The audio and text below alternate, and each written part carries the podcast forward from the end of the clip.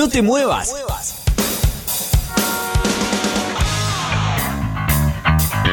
Llegó la hora.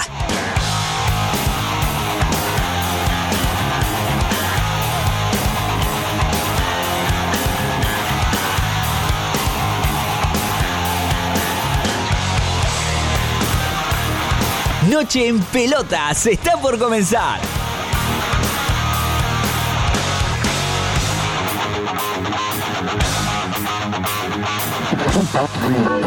Para, para, ¿qué haces? No cambies de radio. Quédate escuchando Noche en Pelotas, tu último resumen deportivo y algo de música.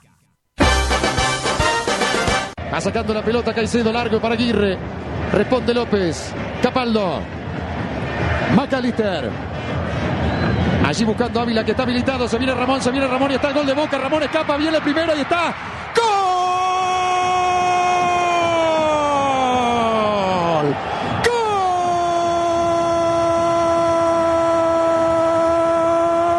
¡Gol! ¡De Boca! Ávila lo hizo a los 11 minutos del primer tiempo. Aprovechó una tocada fantástica Ramón. Boca se pone en ventaja aquí en Quito. Boca 1, Liga 0. Ramón lo hizo. Buen momento para Boca. Minuto 40. Reynoso. ¡Gol!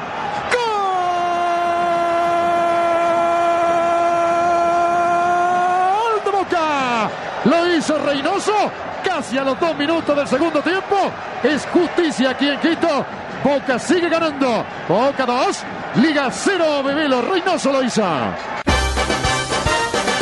Allí corre Ávila, le va a ganar Ramón, Ramón, Ramón, Ramón, Ramón, Ramón, Ramón, tapó, Ramón que va. ¡Gol!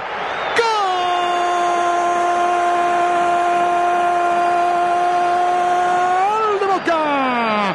Lo hizo Ramón Ávila. 35 minutos, segundo tiempo. Señoras y señores, Boca 3, Liga de Quito 0, Ávila lo hizo. Vos recordarás que yo dije que quería recuperar la mística historia de lo que era, histórica de lo que es Boca. Y Boca siempre estuvo emparentado a, ese tipo de, de- fragor popular, de intensidad, de hombría, de- de equipo que se planta. Y, y eso no se consigue de un día para otro. Es todo un, un- un aprendizaje, eso es madurez también, es, es ir una bus en búsqueda de una madurez.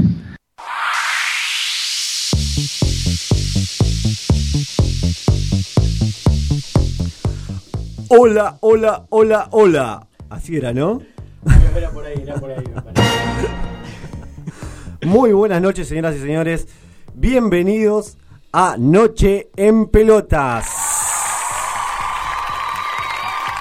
Siendo las 21.11 de la noche en la República Argentina, con una temperatura de 11 grados. Está lindo hoy, está lindo. Hoy, hoy, puede, hoy es bastante aceptable el clima. Eh, como verán, no está el reconocido y gran conductor Dani García. Está con un poquito de retraso el señor Dani con unos, unos problemitas particulares, pero se va a sumar a nosotros en la segunda hora. Estamos al aire, como siempre, eh, de, la de la RZ del Grupo Sónica, la más escuchada de internet. Vamos a hacer los saludos de rigor, como siempre. Hoy nos ha salvado las papas. Así que vamos a darle un fuerte aplauso y se lo va a dar él mismo en la operación técnica a Agustín Balestieri.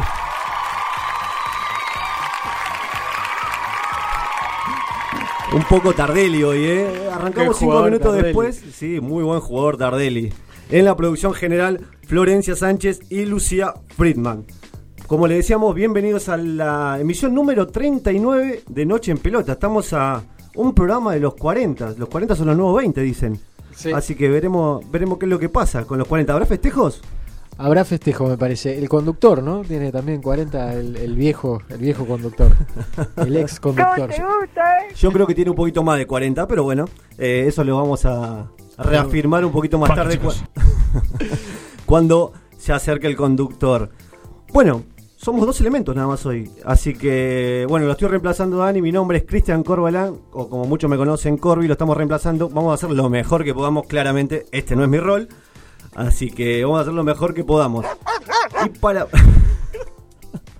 Soy un perro, el, perro, el perrito barrio, Sí, el jugador de San. Lorenzo. Pues, Me acompaña en la mesa el señor Martín Mayorana. qué momento, Corbis, acá. Qué momento de inseguridad en la- eh, antes de salir al aire. Pero bueno, se pudo solucionar todo, por suerte, porque si no iban a rodar cabezas. Eh, Hemos pasado un momento bastante heavy, pero bueno, no vamos a contarle a la gente, son problemas técnicos nuestros. Así que, pero lo hemos solucionado gracias a Agustín, nuestro operador. ¡Hola, Willy! Bueno, una semanita cargada de información deportiva tenemos, Sí, eh, sí. Martín. Volvió, volvió el fútbol a full, las competencias internacionales en Latinoamérica. Acaba de terminar River. Actualizamos el resultado 2 a 0. Eh, un gol de Nacho Fernández a los 8 minutos con un penal, ¿no? que ya hablaremos del penal que cobró el VAR nuevamente. Y cerró la cuenta eh, Rafael Santos Borré, Muy bien. que viene, que viene un fin de semana cargado de goles. Así Santos es, Borré. ahora vamos a estar ampliando un poquito más. Eh, como decíamos, una semana cargada de información con Copa Libertadores. Tenemos tenis y US Open. Tenemos básquet, el seleccionado argentino. Pero como siempre, antes que, que nada, las efemérides.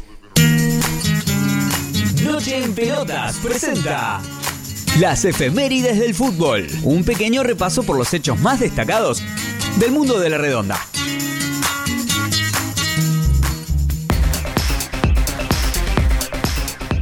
Muy bien, Corbis. Un 22 de agosto, pero de 1926, Estudiantes venció en el clásico Platense a Gimnasia por 3 a 1, con tres goles de Raúl Echeverría. Curiosamente, tras el encuentro, el delantero de 26 años decidió retirarse del fútbol, ya que se habían colmado sus expectativas. En 1971 Racing le ganó a Rosario Central en el gigante Arroyito. Fue por 2 a 1. El hecho para destacar de este partido fue que el árbitro Teodoro Nitti expulsó al arquero de la academia Rubén Guibaudo por adelantarse dos veces en un penal ejecutado por Ángel Landucci. Por eso el arco de Racing fue ocupado por el chango Juan Carlos Cárdenas. El canalla cambió de chuteador y el héroe en la final ante Celtic volvió a hacer historia. Le contuvo el remate al santiagueño Roberto Artemio Gramajo. Muy bien, un día como hoy también, pero de 1974, nació en Buenos Aires Agustín Pillot, notable rugbyer argentino que se desempeñaba en el puesto de medio scrum.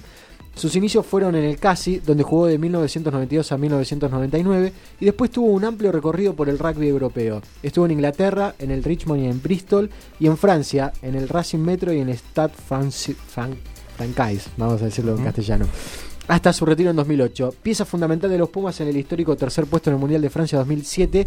También el ficha es considerado el mejor rugbyer del país en las décadas del 90 y 2000. Finalmente, en 1997, en Bahía Blanca, provincia de Buenos Aires, nació Lautaro Martínez, el toro como lo apodan. Delantero que surgió en el club Liniers de su ciudad, luego brilló Racing y después fue transferido al Inter de Italia. Bueno, muy bien, hasta ahí las efemérides del día, de la fecha. Eh, bueno, comenzamos con, lo que nos ha dejado recientemente el partido entre River y Cerro Porteño, como bien decías vos, Martín, fue victoria para el equipo de Marcelo Gallardo por 2 a 0, con goles de Nacho Fernández de penal y Santos Borré eh, para terminar de definir, no la, no la serie, si el partido. Hay que ir a, a Paraguay la próxima semana y veremos qué es lo que pasa. Un equipo de Gallardo que viene bastante aceitado y ya casi que encaminó la, la serie. Sí, la verdad que eh, este River da la sensación de ser un equipo muy, muy complicado y sobre todo en los duelos mano a mano que encima se agrandan. La verdad que lo que, lo que muerde, lo que muerde River cuando, cuando tiene la pelota el rival es un convencimiento y un, un nivel de, de aplicación de todos los jugadores que, que es increíble. El VAR, como decíamos, eh, Otra vez, ¿no? Otra vez, Otra vez volvemos. otra vez el VAR. Somos redundante con lo mismo, pero es increíble. O por lo menos para mí el penal que le dan hoy a, a River. eh, de Larry Bay, el delantero de argentino, de Cerro Porteño. eh, quiere hasta rechazar la pelota y lo termina tocando. En cámara lenta insistimos en lo mismo, ¿no? En cámara lenta son todos penales. El fútbol es un deporte de contacto, no descubrimos nada nuevo. Entonces, si por cada acción de juego van a revisar el VAR, van a ser todos penales, muchachos. Van a terminar los partidos 18 a 18. Sí, Vamos sí. a terminar con eso. Lo van a matar de un disgusto a Chilaver también, que, que otra vez salió, Salió a tuitear. salió a tuitear como con la Corfball. Otra vez. Ah, Eh, hace ese jueguito. de- Sí, es un juego de palabras eh, que hace. el- ah, claro, porque encima con, con un equipo de su país. Claro. Imagínate. sí. Eh, sí, no estaba liquidada la serie como vos decís, pero la verdad que es un primer, un primer paso bastante importante el que dio River. No recibió goles de local y encima va con una diferencia de más dos, que con un gol allá en Paraguay, eh, ya bastante complicado la van a tener. Claro, sí, recordemos que si hace un gol River allá en Paraguay, eh, Cerro Porteño tendrá que hacer cuatro goles para. Ujú. Lo veo bastante complicada. Y River está acostumbrado a, a jugar este tipo de partidos y más de visitante. Y generalmente hace un gol en casi Sí, todos los sí, partidos. sí. Tiene los recursos necesarios para hacer eh, goles. Tiene el el recambio necesario. De hecho, hoy Prato volvió a ir al banco. Apostó nuevamente por, la, por los mismos 11 que, que golearon a Racing. Que después más adelante vamos a estar hablando un poquito de eso. Eh, repitió equipo y bueno, es Coco que está volviendo. Eh, hoy entró, en los últimos 5 minutos entró nuevamente. Así que veremos qué es lo que pasa. Pero yo, como te digo, está todo encaminado para un nuevo superclásico copero. Sí, la verdad que sí. Eh, sobre todo porque me parece que tanto Boca como River no, no han tenido eh, rivales que uno diga, bueno, se puede complicar. La verdad que Cerro Porteño es un equipo con buenos nombres, con buenos nombres, pero en funcionamiento no, no se lo vio en esta copa. De hecho, la eliminación que hacen con San Lorenzo no, no fue un equipo que uno diga descolla. Eh, así que uno prevé que, que los dos grandes de Argentina no tendrían problemas de encontrarse en la semifinal nuevamente. Hablaba de Cerro Porteño y recordemos que había eliminado a San Lorenzo con una actuación buena de jugando de visitante, cosa que hoy no sucedió, y una muy mala actuación jugando de local. De Sí. hecho, San Lorenzo se había puesto en ventaja 1 a 0 y después increíblemente en 10 minutos le dio vuelta al partido Cerro Porteño y terminó pasando de ronda. Sí. Ahora el rival es un poquito más complicado para Cerro con este River de Gallardo que viene apilando rivales, ¿no? Le, hago una pregunta a Corbis. Ujú. ¿Cómo estuvo el público de River con Carrizo? ¿Hubo algún tipo de reacción o pasó desapercibido? Eh, ni, Ni, ¿no? Hubo un que- momento cuando se, se cayó, hizo un poquito de tiempo en el primer tiempo. Eh, hay un- una silbatina, pero no, no, no fue más que eso. Digo, ha tenido un pasado bastante marcado, si se Sí. quiere, por, por la desgracia futbolística, por así decirlo, en, en el descenso de River en el 2011. Y la gente no sé si tiene un buen recuerdo de River. Eh, la gente de River, digo, no sé si tiene un buen recuerdo de Juan Pablo. Pero es un muy buen arquero. Creo que de los últimos 15 años, de los mejores arqueros que ha sacado el fútbol argentino, ¿no? Sí, sin dudas, sin dudas. Y también en los últimos años uno de los mejores arqueros que tuvo River. También que lo estamos comparando con arqueros de, de baja talla, ¿no? Recordemos que River tuvo 3, 4 campeonatos que, con gente en el arco que costaba creer que, que no pudiesen adquirir algo un poquito mejor hasta que llegó el compañero Armani que le solucionó varios problemas. Sí, como decías vos, bueno, Armani, Barbero, que tuvo una etapa también muy por marcada. favor, tremendo. Así que bueno, vamos a hablar, pasamos a la otra vereda, vamos a hablar de la gran victoria de Boca Junior en la altura de Quito por 3 a 0, goles de Guanchope Ávila, en el segundo tiempo un golazo de Velo Reynoso de tiro libre, Tremendo. previo una falta que no fue, hay que decirlo también. Sí. Y finalmente, después de una corrida, eh, una desatención tremenda de Caicedo, eh, pierde la, la- la- la visión de la pelota por seguir al delantero. Y nada, lo, lo primerea Guanchope Ávila y termina desgraciadamente llevándose la pelota después de la tapa de Gavarini, se la lleva por delante y termina siendo eh, gol en contra de Caicedo. Una victoria que fue contundente de Boca y dejó muy conforme a los hinchas de Boca. Sí, la verdad que fue un partido, este sí que creo que de los partidos que yo recuerdo del ciclo Alfaro debe haber ser de los mejores porque esta vez realmente cuando Boca se dio el balón no le generaron situaciones de gol y cada vez que ah, creció en el campo rival lo hizo de muy buena manera. Para mí hubo algo clave en el funcionamiento de Boca y es que McAllister terminó jugando más eh, adentro que afuera. Creo que la lesión de Zárate acomodó un poco el equipo de Boca y generó que, que McAllister pueda jugar un poco más por adentro, que es mucho más importante en su desenvolvimiento por ahí. Como bien decías vos, la lesión de Zárate, que vamos a estar hablando un poquito más adelante también de la lesión de, de Mauro, que no venía teniendo unos buenos partidos. No. Eh, yo creo que el gol que marca Guanchope Ávila rápidamente en la altura le da la posibilidad al Faro de poder eh, acomodar un mediocampista más. En otras circunstancias quizás el cambio primordial hubiera sido Villa o Tevez quizás. Exacto. Pero al estar en ventaja, para resguardar el, eh, el marcador, yo creo que pone un. Y alguien que para mantener la pelota como Velo Reynoso, ¿no? Claro, sí, sí. Lindo ingreso el de Bebelo, que encima después confirma con el tiro libre, tremendo tiro libre, que la pelota no termina No. nunca de hacer una curva como para que el arquero pueda amagar a tirarse. Gavarini, que estaba bastante eh, nervioso durante el partido, ¿no? Levantando jugadores de boca por toda la cancha. Sí, sí, estaba bastante enojado Gavarini, que Sí. recordemos su paso por Independiente. Eh, no debe tener buenos recuerdos de Boca tampoco, me Claro. parece. Por eso estaba, se lo leía un tanto ofuscado con, con los jugadores, sobre todo con Guanchope Ávila. Sí. Hablaba de McAllister y McAllister creo que le han encontrado la posición. Yo creo que la posición de McAllister, un jugador, vengo repitiendo en este programa, que no le pesa la camiseta de Boca. No, no. Pareciera que Tremendo. tiene en el hombro, en su espalda, tiene más de 100 partidos jugados. ¿eh? Y no es por exagerar, yo no soy de exagerar jugadores, pero la verdad, eh, muy bien el chico McAllister, que está a préstamo, recordemos que está eh, a préstamo del Brighton no de Inglaterra, de la segunda división. Hay que ver si, si le renueva, ¿no? Ojalá, ojalá, porque la verdad que además de esto que vos decís de, la, de, de la, de lo actitudinal, aptitudinalmente la verdad que es un- además es un jugador con un desenvolvimiento físico muy importante, o sea, tiene, tiene mucho aire y, y ju- hace jugar muy bien a- al equipo. La verdad que Boca tiene un equipazo. Sí. La verdad que Boca tiene un equipazo que por nombres no sé qué equipo se le puede llegar a asimilar.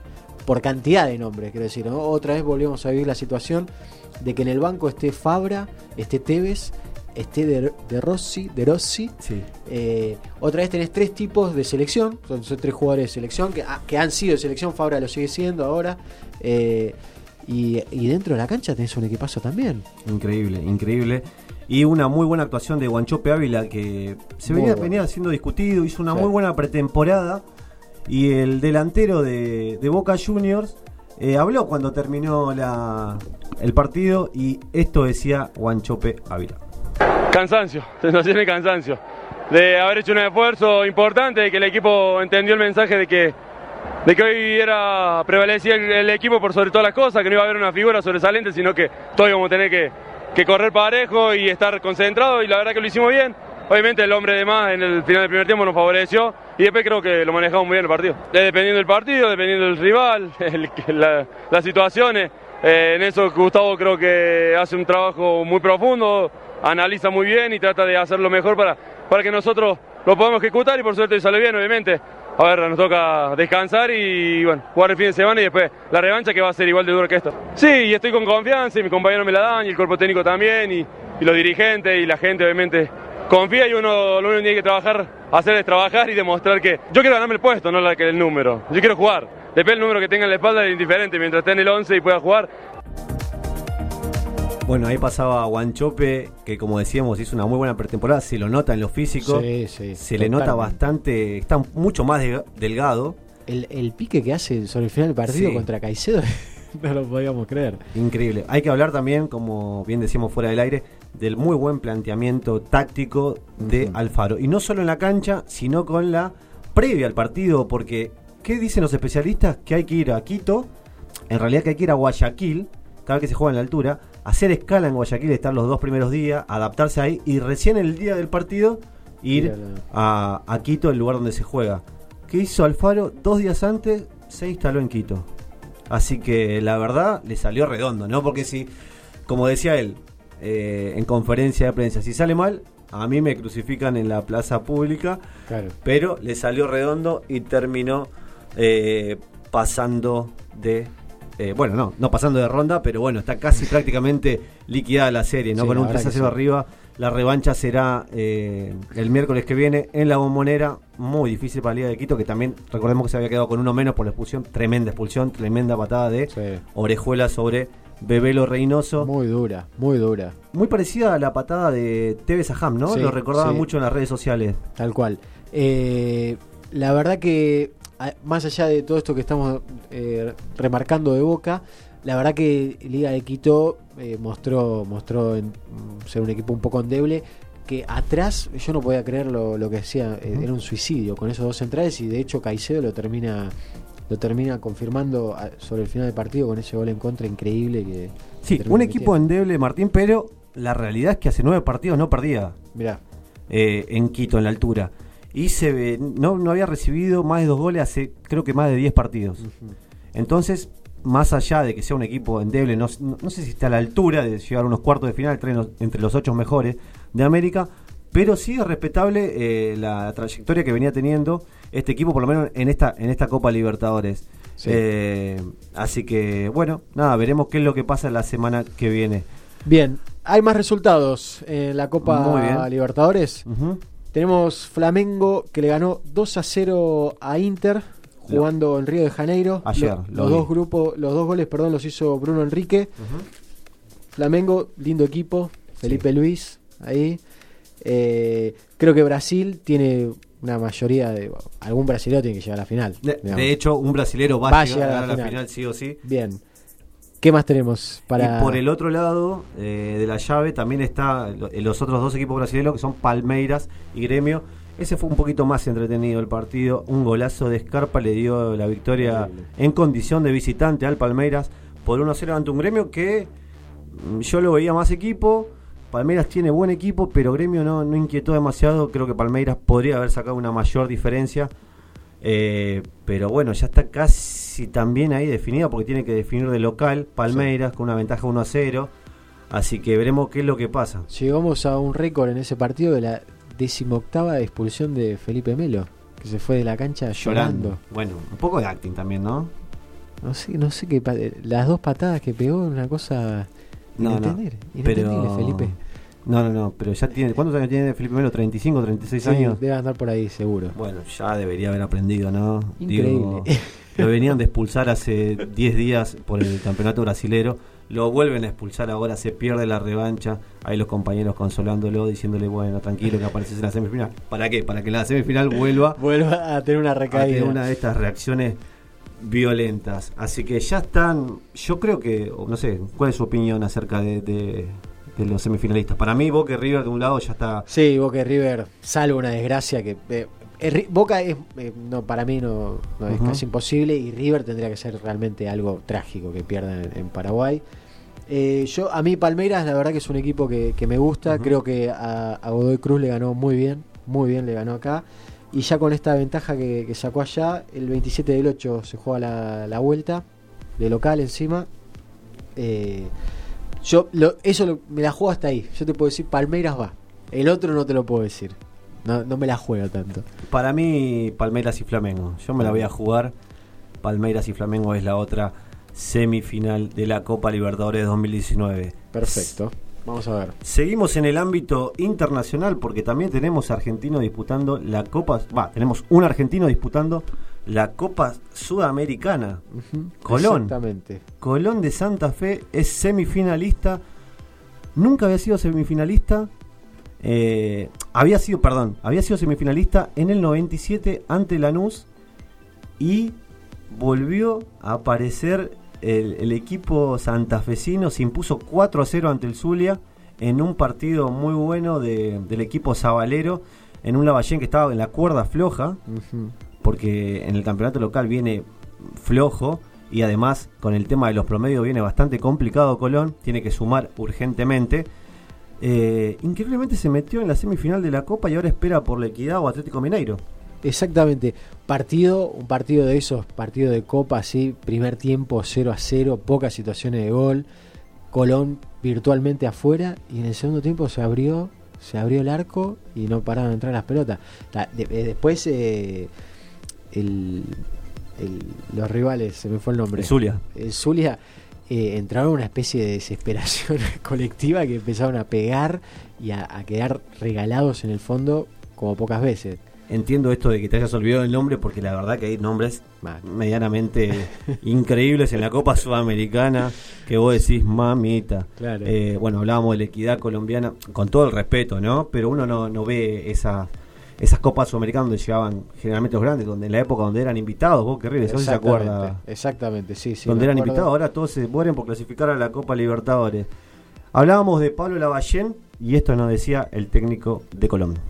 Estoy contenta que la gente de Colón disfrute de tener al único equipo argentino en una semifinal, de, que sueñe, que sueñe, que sueñe porque este, hay con qué soñar, hay con soñar, más allá de las dificultades, más allá de un montón de cosas. Bueno, ahí pasaba Pablito Lavallén, que recuperó la sonrisa. Recuperó la sonrisa, estaba transpirando porque estaba en la cuerda floja. Los hinchas avaleros se lo querían comer crudo. Igual tiene, reiteramos, tiene que empezar a sumar en la Superliga por una cuestión del promedio de la temporada actual. El resto de los partidos, Tincho. Bien, ya dijimos que, oh, bueno, ahora ya está empezando Corinthians contra Fluminense. Lindo partido. Lindo partido. Lindo partido. Otros brasileños más. Y después eh, tenemos Independiente del Valle, que ya está clasificado, eh, Independiente. Y tenemos... A la Equidad contra Atlético Mineiro, que de, ahí va a salir el rival de Colón. Eh, Independiente del Valle, que bueno, ya lo habíamos comentado la semana pasada, viene de eliminar a, a otro Independiente. ¿no? Ya eliminó a los tres clubes más grandes, no sé, bueno, está en la discusión. De la Copa. de Recordemos que a Boca River lo eliminó por Copa Libertadores en la misma Copa y a Independiente de Avellaneda lo viene a eliminar eh, la semana pasada. Vamos a una tanda y después volvemos con más Noche en Pelotas. Espacio Publicitario. Sein, una empresa de proyectos que integra actividades de ingeniería, fabricación, construcción y mantenimiento de plantas productivas para servicios a la industria productora de gases, farmacéuticas, alimenticias y petroleras. General Rivas, 1655 Bella Vista, Buenos Aires. www.sein.com.ar. Llámanos al 4668 2828. Sanse Indumentaria. Remeras, buzos, chombas, gorros, equipos deportivos y de egresados. Bandera, ropa de trabajo, chalecos, camisetas de fútbol, sublimados, bordados y mucho más.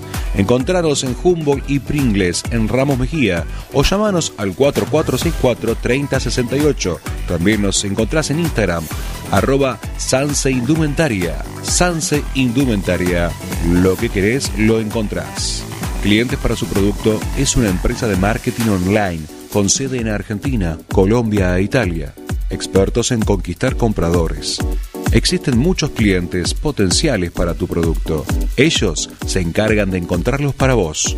¿Te gustaría abonar solo por las personas interesadas? Contactate en www.clientesparasuproducto.com o llamanos al 156 618 1212.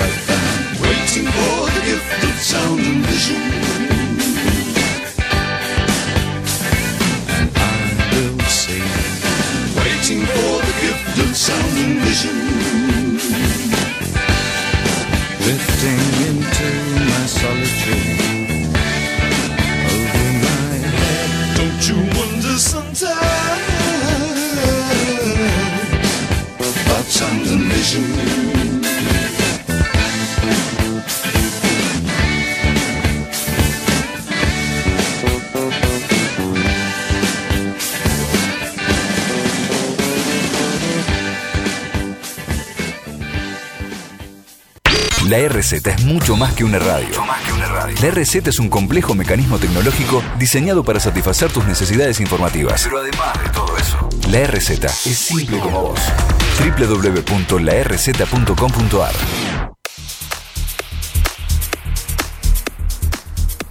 Sonaba David Bowie con Son Ambition. Buen tema. ¿eh? Lindo, ¿no? Lindo tema, poquito relajante. movi- Movidito, ahí un poquitito. Sí, a mí me pareció- Suavecito, suavecito, sí, Un movimiento como- suave. Linda, linda la, la guitarra ahí sonando. es Bien, para bien tomarse un whisky, algo Sí, de eso. una ¿no? bebida, yo estaba pensando. Ya estoy más suelto, ¿no? Ya ahora. Ahora ya está, Ya ¿no? está, listo, ya pasó el momento de tensión. Y además, creo que me gusta esta posición. Así que ahora Así que ojo que juega Sajarrucho. Pisirrucho. Pisirrucho, Sajarrucho. San, Pa- San Paumoli también que. Eh, a mí me, me- me está gustando esto, ¿eh? Ojo, Dani García, no sé, si no llega, bueno, lo terminaré yo al programa. Y esto, ¿Qué va a hacer? ¿vos viste esto? cuando ¿Cómo es? Es así. No sé cómo me ve Agustín, que yo creo que algo. Buenísimo. ¿Viste? ¿Viste? Me, me empezó con los perros y ahora viene con Amigacho buenísimo. Bueno, estamos mejorando. Bien, estamos bien mejorando. ahí. inunda más! Bueno, sí, se sigue inundando. Y sobre todo por, por mi barrio. Yo vivo en provincia y se sigue inundando. Mamita. Eh, pero bueno, ya salió. No, no, no nos metamos en política, ¿no? Mejor. metamos, no No, metamos. No, no, porque me, me, me enerva un poquito cada vez que. Ahí está, ahí está. Eh, Kiko, el, New, el hincha famoso. Eh, nos metemos en el ámbito local. Quedó un poquito atrás, como siempre decimos, quedó un poquito atrás la Superliga eh, Argentina. Pero vamos con los resultados de la fecha número 3. El viernes por la noche, Argentinos le ganó 3 a 2 a Banfield. Y Talleres empató contra Central Córdoba. Bien, Central Córdoba, ¿eh? ya Bien, suma 4 puntos. Uno una- empezó perdiendo, ganó y empató. Eh, el sábado pasado Newell le ganó 2 a 0 a Unión. Newell muy bien porque necesitaba los puntos. San Lorenzo empató en un lindo partido ante Rosario Central 2 a 2. Y bueno, lo que fue el partido destacado de la fecha fue la terrible goleada que se comió Racing Club de Avellaneda Tremendo. 6 a 1 y había empezado ganando, ¿no? Increíble. Eh, ahora vamos a dar un poquito ahondando en ese, en ese, ese partido. partido. El domingo, eh, Patronato le ganó 2 a 1 a Huracán. Defensa y Justicia perdió 3 a 0 ante el puntero Arsenal. El sorprendente puntero Arsenal, 3 de 3. El equipo de, de Sergio Rondina, que eh, un, equipo, un técnico que conoce de, la- de las categorías inferiores porque ha nacido muy abajo, así que muy bien por el presidente de Rondina. Eh, su Arsenal está puntero eh, con 9 puntos, como decíamos. Lanús venció 3 a 1 a Vélez. Un Heinze ahí que se lo vio medio. no sé si indignado, pero estaba como derrotado. No, derrotado es la palabra. Vélez comete dos errores Sí. increíbles, ¿eh? los dos goles de Lanús. Fuerte, fuerte. Ah, Lo había conseguido empatar encima de medio de Chiripierca. Ujú. Bueno, Y Boca finalmente le ganó a Aldo Civi por 2 a 0 eh, en lo que fue el cierre del domingo. Y el lunes, para cerrar la fecha, Atlético Tucumán le ganó 1 a 0 a Godoy Cruz. Colón venció 2 a 1 a Gimnasia. Y Estudiantes, cerrando la fecha, le ganó 3 a 0 a Independiente. eh, con Kalinsky, que hizo, Kalinsky, así se pronuncia, que hizo creo que el gol del año. Y por ahí de ¿No? ¿eh? Por ahí de. Un golazo, la paró, hizo de pecho, hizo dos, tres jueguitos y de chilena. Igual yo creo que hay responsabilidad también de campaña. Eh, no va tan Sí. esquinada la pelota. eh, pero bueno, 3 a 0 sufrió. Viene otro duro golpe para Becacheche. Becacheche, Becacheche, El como sea. público, el público de Independiente está intratado, o sea, No, sí, dirigió siete partidos, creo, ocho partidos de caché. Sí, sí, sí, sí. Lo que pasa es que viene eh, de una racha bastante negativa. El, el último año con Holland no, no, no, no fue bueno. Y bueno, se había acostumbrado, habíamos dicho que había resaltado en el ámbito internacional. Bueno, viene de quedar afuera en Independiente del Valle, como decíamos anteriormente. Y ahora eh, en la Superliga no le va nada bien. Así que nada, pero vamos a hablar un poquito de lo que fue el 6 a 1 de. El partido de la fecha, el 6 a 1 de Partido histórico. Partido histórico. porque la verdad que encima empezar ganando. Y el, el, el aditivo de tres goles en un espacio de dos minutos. Bueno, a mí me hizo acordar mucho al Alemania 7, Brasil 1 de la Claro, Copa del claro Mundo del sí. 2014. Pero esto fue mucho peor, si se quiere, porque hubo en, dos en el lapso de dos minutos y medio, hubo tres goles y muy parecidos en la forma de que quedaron parados los defensores de Racing. Eh, increíble la- el pressing, igual, bueno, no, no hay nada que, que descubramos ahora nuevo, ¿no? Con el tema del el pressing de River, la presión alta que tiene, eh, los- la calidad de los jugadores que tiene. Pero en menos de tres minutos liquidó el partido 3 a 1. Increíble. Y para colmo, vos te vas al vestuario, golpeado. 4 a 1 terminó el primer Eh, tiempo. 3 a 1. 3 a 1. Te vas al- Bueno, vamos, muchachos, empecemos el segundo tiempo. Empieza el segundo tiempo y Sigali pega una patada, Sí, pero descomunal. descomunal. Sí, patada. sí. Esa es la famosa patada, ¿no? Porque no fue mala leche. Fue esa la famosa, esa es la famosa patada bien dada, pero para irte al vestuario. Para irte al vestuario. Pero bueno, no fue con mala leche, llegó tarde a destiempo Tardísimo. contra Matías Suárez. Matías se iba- Suárez. Se iba Eh, con una moto. Matías Así Suárez. que nada, las caras del Chacho Coudet eran increíbles. Fue poco autocrítico, ¿no? Mm. Eh, vamos a ver qué es lo que decía el Chacho luego de la dura derrota. Eh, sabía que, que iba a ser un partido eh, de transiciones rápidas o que se iba a saltar muy rápido la línea, que iba a ser un partido de mucha segunda pelota y de, esas transiciones con espacio a partir de, de, de quien retuviera la pelota eh, después de, romper línea, ¿no? porque la, la mitad de la cancha se iba a atravesar muy rápido, de hecho se iba así. Y, y bueno, después, no sé si después del tercer gol, después de la, de la expulsión seguro, eh, que se terminó, eh, pero bueno, la verdad que, que bueno, un, un resultado que es la primera vez que me pasa y bueno, no, no es fácil para nadie. Ahí pasaba Coudet, bueno, declarando que claramente no es fácil para nadie remontar o cómo tomar este 6 a 1 en contra, ¿no? Una, una derrota durísima para el equipo de Chacho. Como decíamos, no tuvo tanta autocrítica en cuanto al juego, pero bueno, vamos a ver qué es lo que pasa eh, en los próximos partidos. Recordemos que ya está fuera de competencia, no, no disputa Copa Libertadores, está fuera de la Copa Argentina también. Eh, y bueno, y en, eh, el campeonato local solamente tiene dos puntos. Pasamos a la tabla de posiciones. Arsenal, como decíamos, con nueve puntos es el líder, el sorprendente líder de este campeonato. Igual van tres fechas, ¿no? Aclaremos eso. Tenemos un poquito, sí. Claro, esperemos un poquito. Pero la verdad, el equipo de Rondina muy bien eh, para esta nueva temporada. Una vuelta muy buena, si se quiere, Sí, sí. del equipo de Sarandí. Eh, tenemos a cuatro escoltas con siete puntos que son River, Boca, San Lorenzo y Rosario Central. Y más abajo en puesto de clasificación de Sudamericana, Newell's, Estudiantes, Patronato Argentinos y Huracán. Eh, próxima fecha. Vamos a la próxima fecha. eh, donde el partido, creo que mm, uno de los partidos más lindos, atractivos, va a ser el de Boca Banfield Sí, y el de Rosario eh, Patronato por una cuestión de, prom- de promedios. exacto. Eh, Boca con algunas bajas. Boca con algunas bajas que se dieron en la Copa Libertadores. que hicieron casualmente. anoche. Es verdad, la lesión de de Mauro Maurito Zá- Zárate. de Maurito Zárate. Una lesión rara. Se vienen hacen- eh, dando lesiones bastante raras en el fútbol argentino, por lo menos que para los que no estamos en el tema, eh, no conocemos muy bien de qué se trata. Hoy se confirmó la lesión de Mauro Zárate, tiene un desgarro en el solio. Pero para hablar con alguien especialista en el tema, la tenemos a Ana María Canabo, que es jefa del servicio de kinesiología de la Asociación del Fútbol Argentina. Ana, ¿cómo te va? Cristian te saluda. Hola, buenas noches. ¿Cómo estás? Bueno, muy bien, muy bien. no, ¿nos puedes contar un poquito? Le comentábamos recién que se vienen dando algunas lesiones, o por lo menos para los que no estamos en el tema, bastante conocidas. ¿Qué es el desgarro en el solio? O solio. Sí, el desgarro es una lesión muscular que es muy frecuente en el fútbol, donde se lesionan fibras musculares. Justamente la gravedad va a depender eh, si son pocas fibras o realmente si compromete a mucho más eh, fibras, que ya sería un desgarro de grado 2.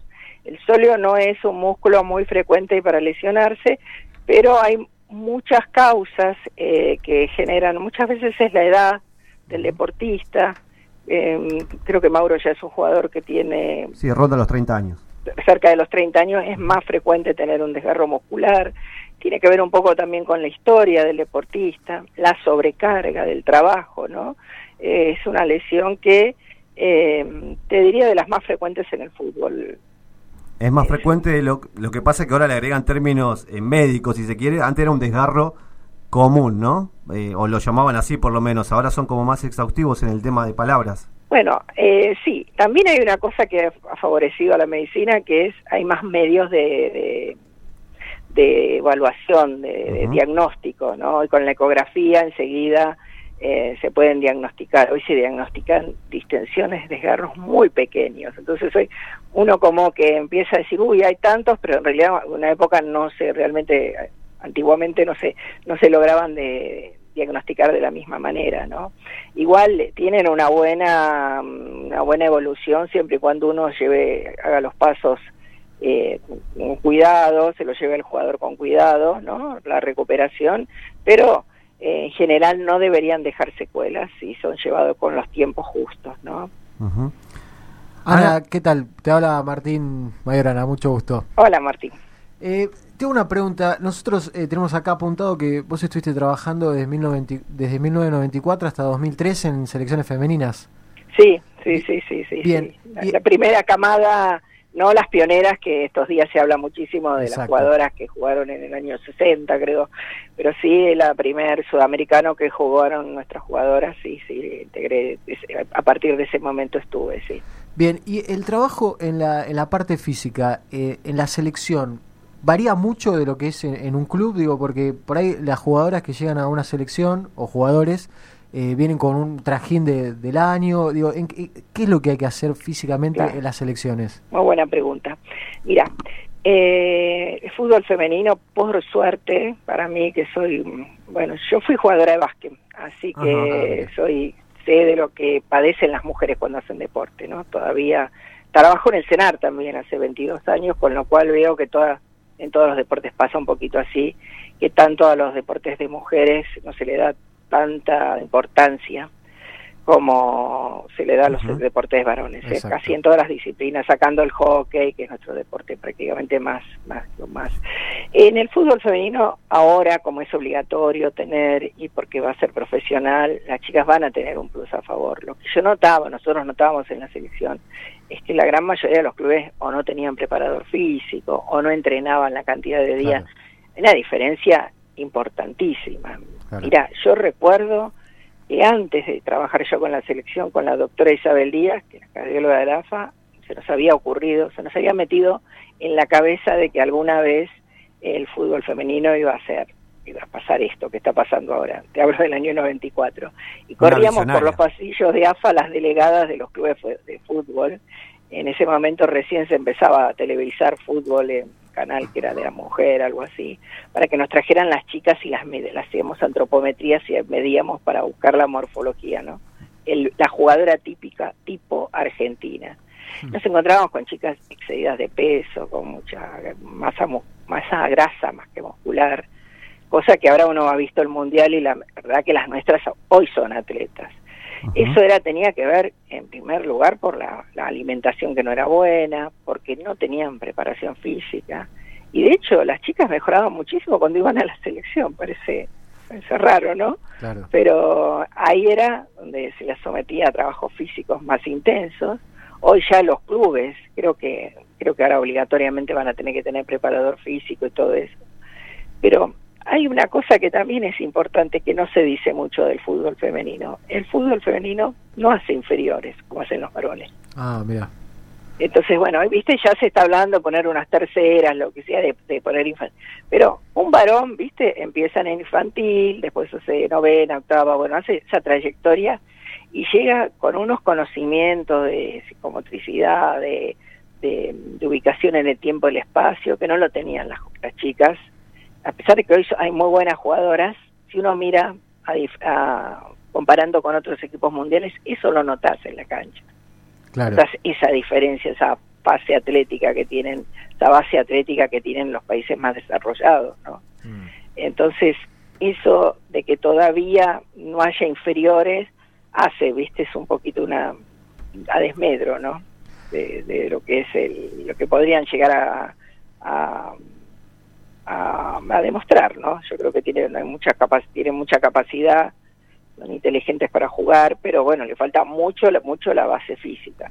Sí, por ahí algo que también eh, pienso que, que puede influir en cuanto al desarrollo futbolístico, más que nada de, la técnica de las mujeres y que por ahí en ese sentido también como que vienen corriendo desde atrás en, en comparación con, con los hombres, es que hasta hace no mucho tiempo no estaba naturalizado ver una, a una chica jugando en una plaza, digo, no está esta situación del de, histórico potrero, de, de la chica jugando de potrero y que de, de alguna manera empezás a pulir la técnica jugando con tus amigas en, en la plaza todos los días, como puede hacer un chico eh, chico, desde que más o menos puede correr hasta, hasta que por ahí se dedica al fútbol. Claro, en la familia nunca aceptaba, era muy difícil, yo reconozco, me acuerdo de las primeras jugadoras con las que tuve, tuve que tratar, la familia no las aceptaba, o jugaban en los potreros con los varones, ¿viste? Esa, eso, hasta, hasta que no se empiece a enseñar en los colegios, me parece que el colegio va a ser fundamental, es decir, la base, ¿viste? Es empezar en la primaria. ¿Por qué Estados Unidos es una de las potencias mundiales? Porque allá juegan al básquet las mujeres Claro. van más las mujeres que los varones al fútbol. Es decir, el deporte, eh, por ahí los varones juegan béisbol, ¿viste? Bueno, esos deportes juegan americanos, eh, eh, softball o fútbol americano en los colegios, o hacen, pero las chicas juegan toda fútbol. Entonces, ese, esa es la verdadera, es lo que no, la es lo que nosotros tenemos en divisiones inferiores en, en los clubes. Ajá. Ana, desde la parte fisiológica, tanto el hombre como la mujer somos distintos. Eh, te quería consultar por el tema eh, de la recuperación. Digo, los tiempos de recuperación, por ejemplo, de un desgarro del hombre, mm, ¿son los mismos que lo- si se desgarra una mujer o, o varía? No, no, no, los tiempos no varían. Mira, en lo que sí varía es el tipo de lesión entre una mujer y el hombre. Y A te ver. explico por algo fisiológico, justamente. Las mujeres tendemos a ser más laxas. Por eso las mujeres se destacan más en deportes como gimnasia artística, en deportes, Claro. el ballet, digamos, viste, hay como una plasticidad, hay eh, una laxitud articular. Por eso las mujeres tienen más lesiones de articulaciones, 15 de tobillo, y el 15 de rodilla, he visto, no podría decirte el número, porque, eh, digamos, la falta también de trabajo físico, de fortalecimiento, y esa lax- laxitud hace que tenga más lesiones. Y el varón es más de tener desgarro muscular porque es más, más potente, es decir, foot mismo, tiene más musculatura, pero después la recuperación es la misma. Pero sí hay mucha incidencia de lesiones, de rupturas de ligamento cruzado y de esguinces de rodilla en mujeres más que tanto. En el hombre, claro, el número es grande porque hay más hombres que mujeres, pero si uno comparara, yo en los años que llevaba en la selección, todos los años tenemos una o dos cuadras de selección que se nos rompían los cruzados. Es grave, ¿no? Porque Claro. uno no, no habla de la selección juvenil de varones o la mayor que se rompan los cruzados eh, estando en la selección, ¿no? Exacto, exacto. Es, es, eso es una de las cosas que... Pero después la recuperación, eh, en realidad no hay mucha, mucha diferencia, ¿no? Cuando tienen lesiones articulares, ahí hay que trabajar. Trabajamos muchísimo más porque hay que potenciar, darle mucha fuerza muscular, mucho, ¿viste? For- fortalecer bastante el aporte muscular para que esa rodilla o ese tobillo sea más fuerte, ¿no? Muy bien. Ana, eh, una última pregunta para ir cerrando. Quería que, me, que nos cuentes eh, cómo es el panorama de, de lo que es el fútbol femenino en AFA, cómo lo ves, eh, qué proyecciones ves que puede llegar a ver. Eh, recordamos que hace poco que se profesionalizó el, el- el fútbol femenino. Eh, no sé si nos podés contar un poco vos estando ahí adentro. Mira, yo lo veo muy bien. Me parece que llegó el momento que es el despegue del fútbol femenino. Esperemos que la dirigencia acompañe, ¿no?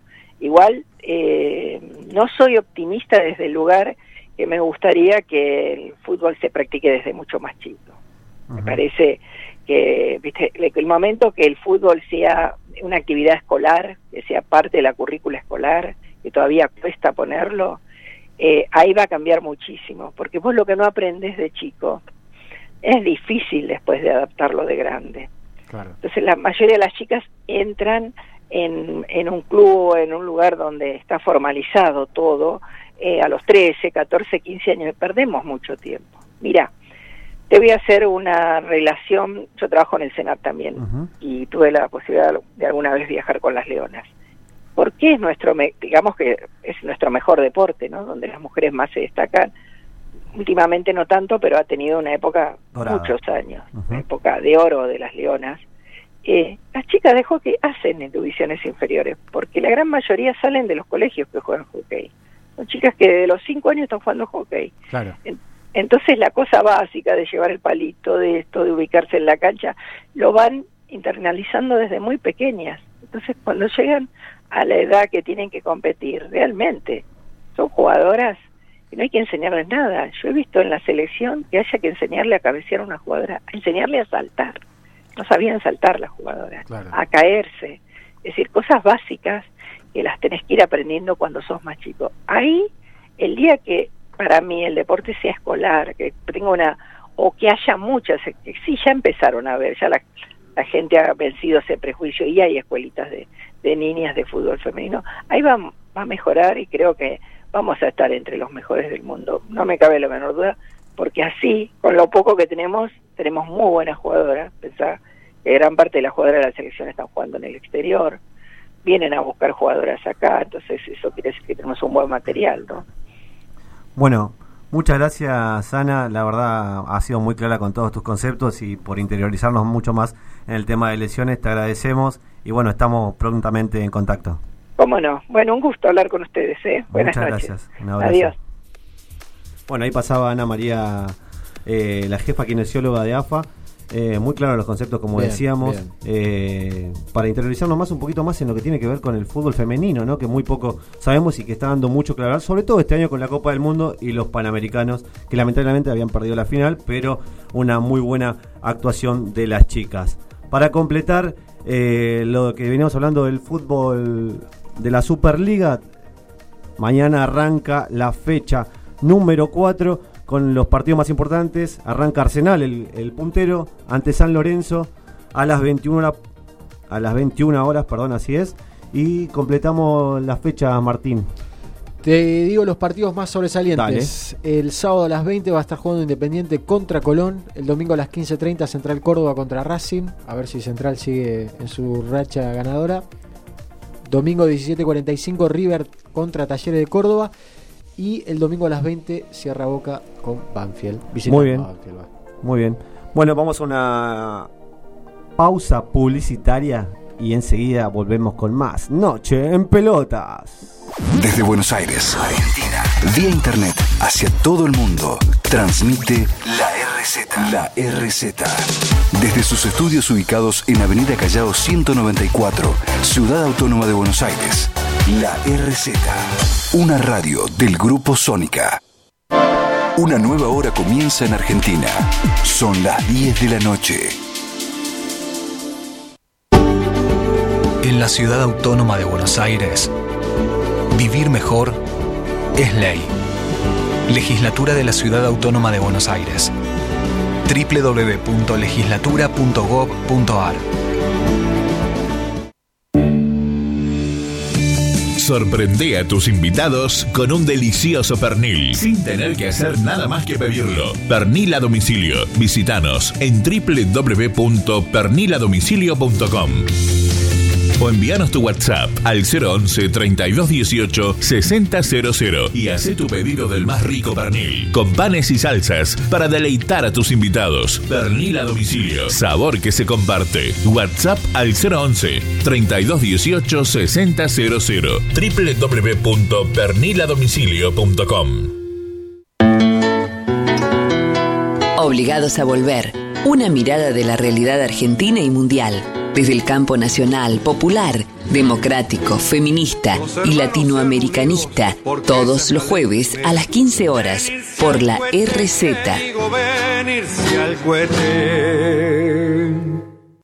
Sumate al Grupo Sónica, el grupo más importante de toda la Argentina. Hace conocer tu producto o servicio. Comunicate por teléfono 4371-4740 o por WhatsApp 11 2262 7728. Sumate a la lista de auspiciantes de Grupo Sónica y llega con tu marca a donde querés llegar. En tu celular tenés tu mundo y tu mundo está conectado la RZ. Bájate la aplicación desde Play Store y App Store. No te quedes afuera. La RZ. Si vas a estudiar un idioma, hacelo con la mejor calidad académica. CUI, Centro Universitario de Idiomas. Inglés, francés, portugués, italiano, alemán, chino, japonés, ruso y muchos más. Elegí el tuyo. Certificados y diplomas UBA. Informes en www.cui.edu.ar o al 53 52 8000. Hoy no estoy solo. Hola, soy Dante Palma y te espero aquí en la RZ todos los sábados, desde las 10 y hasta las 12, en un programa donde va a primar la reflexión, el análisis y la deconstrucción de los discursos, sin correr detrás de ninguna primicia, por cierto. Si te interesan más las preguntas que las respuestas, sé que nos vamos a encontrar, porque no estoy solo. Tenés que ser parte de la RZ. Porque sin vos, nada de esto tiene sentido. Sumate a nuestra comunidad. Facebook.com barra RZ Radio. En la RZ miramos las cosas de otra forma. De otra forma. Te ayudamos a pensar en que el futuro es ahora mismo. Y nosotros somos el futuro. Escucha. La RZ. Y no te la compliques.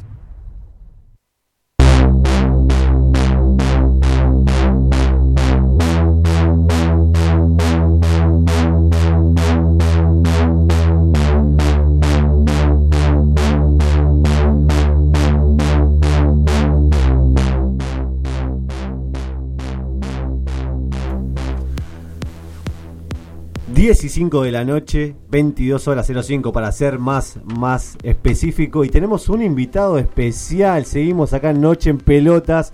Y ha llegado un invitado, creo que lo conocen. O los que vienen Upa, ¿qué fue eso? ¿Un ruido de un- ¿Qué es un.? No, fue, no es Mauricio, ¿no? ¿No? ¿No es Mauricio? Señoras y señores, el primer elemento de Noche en Pelotas ha vuelto. El señor Daniel Pablo García. Con segundo nombre vino, todo completo, completito, completito. Toda, la data tuve. ¿Qué tengo que decir? Hola, hola, hola a todos del otro lado. Así empezamos. Bien. Bien, Bien. bien, Se extrañaba ese hola, hola, así que lo tuve que eh, imitar. No sé cómo habrá salido, pero bueno, hicimos lo que pudimos en su ausencia. ¿Está bien? ¿Llegó Ah, bien? eh, llegué, llegué bien. ¿Con los asuntos personales bien? Estoy, sí, Sí. resuelto. Muy bien, perfecto. Con un, con un tema laboral. Habrá novedades también, o sea... Ah, ¿sí? Sí, habrá novedades. eh, estarán... ¿Nos involucra a nosotros? Nos involucra, nos involucra. Opa. Nos involucra. Este... Llegó la tarasca, llegó, la pusieron, pusieron la viva, la rúcula. La que había que Ese poner. está, está difícil, eh, cada vez está más difícil, pero bueno, sí. eh, estamos, estamos luchando también ahí con temas de sponsors eh, o patrocinios eh, para el señor Jiménez. No, Ajá. no le gustaba que la, Ah, con me americanismos, no, no, por favor. No recuerdo. recuerdo algunos enojos del profesor Jiménez. Eso sí, lo, un eso sí lo recuerda, ¿no? Eso sí me, me acuerdo. Bueno, nada, eh, estoy seguro que esto salió por un tubo. ¿Cómo se sintieron? tubo de ensayo. ¿Cómo se Hombre, chasco, cumpleaños. Ya pasaron los ensayos. Salió, yo creo que salió. ¿Cómo lo vio Agustín? No sé qué, qué dice. ¿Alguna ¿Cuántas opinión? pelotas le da, ¿Cuántas- Agustín? ¿Cuántas pelotas le da? ¿Quién, pero, eh, un- eh, Bien. ¿Quién usó este, este auricular? Porque está saturadísimo, no sé. Ah, bueno. Eh, Me este sentía es el- cómodo. Es el tercero, ¿no? No, el segundo sí. El segundo, imaginé, pero no. Me sentí cómodo igual ahí en esa, en esa silla, ¿eh? ¿Sí? No sé, bueno, no sé. Una vez que agarre ritmo. ¿Cómo te gusta? eh? Ah, Mirá que eso. soy como el ogro Fabiani. Si agarro ritmo, me pongo en forma. Ojo Eh, con. Igual con- el logro, el serrucho. Por ahí, pisirrucho. De, Pisirrucho. también. también. Eh, el, el ogro, el ogro muestra un, no un buen estado físico, pero es un jugador de mucha calidad. O sea ha hecho que un golazo el otro día la, desde media cancha de 40 metros. se llevó mi jugando para Merlo. eh, Corbis. Ah, eh. perdón. Bueno, ahí lo tiene. Bueno, recordábamos el gol de, de Logro Fabiani hace dos semanas, de, de 40 metros. ¿Llegó a 100 goles? Sí. Y le, eh, Merlo le hizo una bandera. Igual el mejor gol fue el que le hizo a Amalia Granata, ¿no? No, pero. Ah, usted, Oh. ya, usted ya se No, suelta. es la No, se- es bueno. la segunda- es la Bueno, segunda pero, ola. Pero, tiene, pero, pero tiene, que, tiene que esperar la cortina. Ah, usted se manda así de cabeza. tranquilo. De cabeza. Es un momento lunch, así, es como un momento distendido del programa. Boot lunch.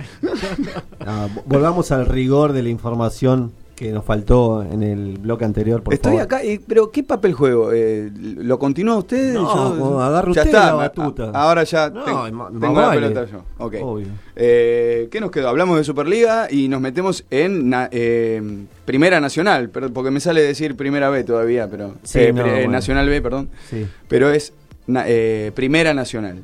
Así es, arrancó y la Primera comenzó, Nacional. comenzó Sí. las dos zonas. Com- No, bueno, un sistema medio raro, pero bueno, los Siempre los raro, resultados- ¿no? Nos quejamos siempre de la Conmebol, nos quejamos también, ¿por qué no?, de la Superliga. Sí. De la AFA, ojo, ¿eh? Porque se desdoblaron y se tiran la pelota según el problema.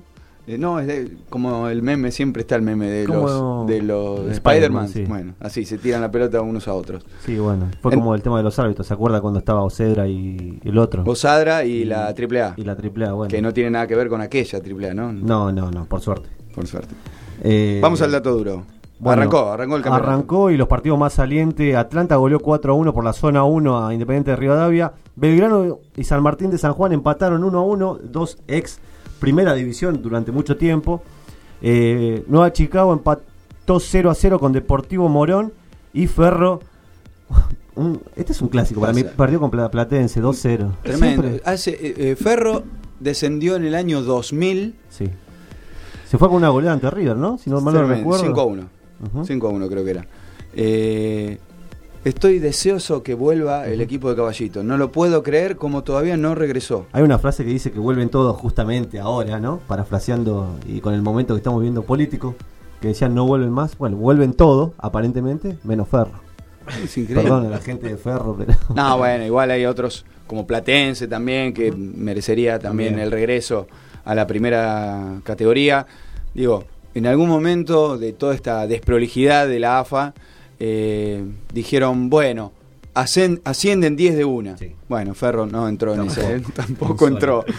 Una pena, este, reitero, mm, eh, me gustaría que el equipo de Caballito regresara a la primera Mi división. compadre es hincha de Ferro, que le mandamos un saludo ya que estamos. Un saludo. ¿El, Eh, el nombre de su compadre? Alejandro. Alejandro. Le mandamos un hincha de Ferro. Es el único hincha de Ferro que conozco. No, y Rolo Puente, también, que en paz descanse. Ah, bueno, claro. Bueno, eso no, no sé quién es. O sea, ya le Sí. dije, soy Centennial. Eh, usted es mi. usted- Pero no, no. A propósito. Existe, es- existe YouTube, puede mirar cosas. A igual. propósito, ya No que estamos, interesa. a- hablamos. A ver qué eh, pasó ahora. Cuando presentamos el programa, estábamos por llegar a los 40.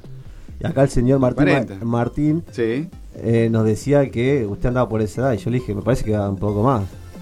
Ah, usted es un fenómeno. Hace muy poquito cumplí los 40. Ah, ah es verdad. No tengo ningún, no tengo ningún pudor en decirlo. No me llegó la invitación. No, no, no se hizo nada. Ah, igual me llegó. Ah, ¿Se acuerda? ¿le Estaba llegó Brasil. no llegó? Estaba en ¿Cómo Brasil, estaba en Brasil. Ah, le llegó. Entonces, Ah, ¿por qué? Se, Ah, se- no, se pero hace, se hace el cariñoso Perdón, acá. perdón. Algunos dicen que no llegó la invitación, Otra otros vez dicen no me- se hizo nada. No, sí me llegó la invitación. entonces- Es que en realidad fue es para los íntimos, digo. Y Opa. NEP, eh, NEP es, Somos íntimos. eh, forma parte de los íntimos. Bueno, Tenemos una linda intimidad. Eh, Bueno, completamos eso la ya es información. un dato duro también. De, Duro. de la zona 2, eh, Chacarita empató frente al Boy 0 a 0. Bron de Adrogué empató 1 a 1 ante Atlético Rafaela. Villa Álmine le ganó 2 a 0 a Instituto. Villa Álmine, ojo que buen candidato, estuvo peleando. El Violeta eh, de Campana. Así es. Eh, el año pasado para ascender, así que para mí es un gran candidato. Y Tigre en su debut, otros equipos de primera división, perdió 2 a 1 ante Quilme en condición de local. Decían que Tigre iba a desfilar en, Sí, en- la divisional. Ojo, esto ya lo habíamos hablado antes de que comenzara este campeonato. Eh, hay muy buenos equipos, muy fuertes. ¿eh? No va a ser sencillo. Más allá de lo desdoblado que se encuentra eh, todo el campeonato y las dos zonas y demás, ¿no? Han- incluso han evitado, entre comillas, algunos clásicos, separándolos en zonas, a, qué sé por ejemplo, Chicago y All Boys. Bueno, no sé. Algo, Sí. algo más de la Superliga. Hubiera sido lindo, un todos contra todos, pero bueno, siempre arruinando un poco el fútbol argentino en su totalidad. En como la siempre. primera división lo hicieron con el, la transición. El torneo de transición, el que gana la Nusa San Lorenzo en la final, ¿se acuerdan? En cancha de River. En cancha de River. Y finalmente, Dani, bueno, hoy se abrió la fecha 2, Instituto perdió de local ante Sarmiento de Junín por 3 a 2. Bien, eh, Copa Argentina, siguiendo con el fútbol local, en este caso, los 16 avos de la Copa Doméstica, donde el martes, el martes, eh, sí, Sí, martes. Martes, Miércoles, miércoles, ayer. Ayer miércoles, no, no, no, pero al Boys. Al Boys Ah, eh, sí. fue el primero que jugó esta semana.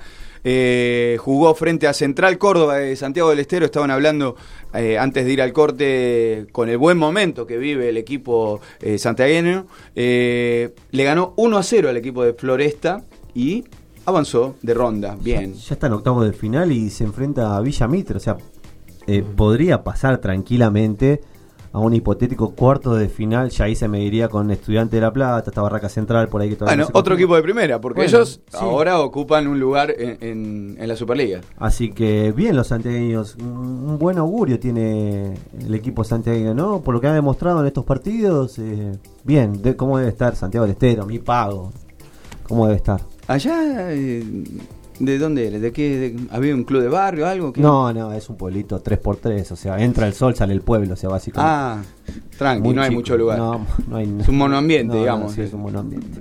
Bueno, de bien. Recoleta. Con tierra. Eh, y también San Martín de Tucumán eh, enfrentó a Argentinos Juniors con un empate 0 a 0 y una definición por penales, donde venció el bicho 3 a 2 a la postre, pero erraron 6 penales consecutivos. ¿Qué pasa con los penales? O sea, vemos- venimos viendo penales, pero insólitos, o sea, atajan todo, tienen, no practican penales. Es raro, es raro. Eh, igual esto ya es como demasiado, ¿no? Seis penales consecutivos. Consecutivos. O sea, para- en una definición, bueno, igual, nada, 6 creo que se, se consume toda la, toda la definición. Claro, claro, sí, sí. Ah, Es increíble, No. es increíble. Incluso falló el arquero también, Chávez, que, que fue figura, pero a la hora de ejecución. Y el arquerito de, de San Martín de Tremendo, atajó. atajó tres penales consecutivos. Atajó tres penales y no aún, así, hacer. y aún así no sirvió. Eh, el equipo de Dabove hizo eh, un buen segundo tiempo. El primer tiempo pasó zozobra. Eh, lo cierto es que mm, el partido terminó 0 a 0 entre cirujas y bichos. Y bueno, eh, tuvo mejor definición. apenas, apenas un poco mejor definición. Eh, los de Paternal, los de Dabove, y están en la siguiente ronda. Recordemos que eh, Argentinos, bien digo, había quedado fuera eh, contra Colón por, por la misma vía, ¿no? Por penales se habían errado dos o tres seguidos también, no recuerdo bien, pero dos seguidos seguro. Ah, pero ya es un récord, sí, seis. sí, No sí. sé, por lo menos en nuestro fútbol. Sí. Eh, cambiamos un poco el deporte y nos metemos en el tenis porque ya estamos eh, a la vera de el inicio del US Open, el cuarto gran slam de la temporada tenística del deporte blanco. Eh, quizás eh, uno de los más difíciles porque en esta superficie, una superficie rápida, donde los jóvenes, los que le pegan palo y palo, y hay muchos, eh, se sienten más cómodos. Es un- un- una tierra fértil para ese tipo de jugadores y, bueno, incluso para, por ejemplo, uno de los viejitos del, del- de los tres de arriba, como Federer, yo creo que se le va a complicar. Encima el cuadro que sortearon, nah, pobre Roger, si no lo liquidan, si no lo liquidan en tercera, cuarta ronda. Eh, lo cierto, primero vamos a repasar los argentinos, porque hay muchos dando vueltas en este cuadro. Tampoco tuvieron mucha suerte, o sea, un, un sorteo bastante adverso. Schwartzman, Diego Schwartzman, va a estar debutando con Robin Hasse, el holandés. Eh, es un partido de cuidado. Pela va eh, eh, a enfrentar al español Carreño, también un rival bastante complicado. El cordobés Londero, oh, con Sam Querry, bueno, y Querry es uno de los especialistas en canchas rápidas, así que, pero con un, con un condimento. Supongamos que tiene una buena tarde y le gana a Querry. Sí. Una, hipotética segunda ronda con Djokovic. Bueno, está Ah, bien. tranqui. Tranquilo, Londero, este, si, si logra Menos salir- El torneo de su vida si logra, su- sa- si logra llegar a la segunda semana, Londero es victorioso, ya Menos está. suerte que la familia Kennedy le tocó, ¿no? Leo Mayer va con quizás el más débil de todo este sorteo, con Joaquín. Y Del Bonis con Popirin. Bueno, esos son los partidos de los argentinos. Posibles semifinales, haciendo una proyección de, de victorias. Nadal y Thiem. Y del otro lado, Federer y Djokovic. Quiero decir que Djokovic en... ¿Se acuerdan la última final que, que vieron entre Djokovic y Federer en Wimbledon? Sí. Bueno, otra cosa. En, cemento, No creo que Federer. No, no va a poder sostener. ¿No? ¿No? sé si no tiene chance. pero- digo, el no tiene chance lo guardo para cuando Federer enfrenta a Nadal en polvo de ladrillo. Ahí no tiene chance. Acá, eh, con Djokovic en cemento, y Djokovic está en un muy buen nivel. Yo no conozco mucho, mucho de tenis. El US Open, ¿en qué categoría de los cuatro Gran Grand Slam entra? ¿Es, ¿Cómo en qué categoría? ¿Es, es el menos importante?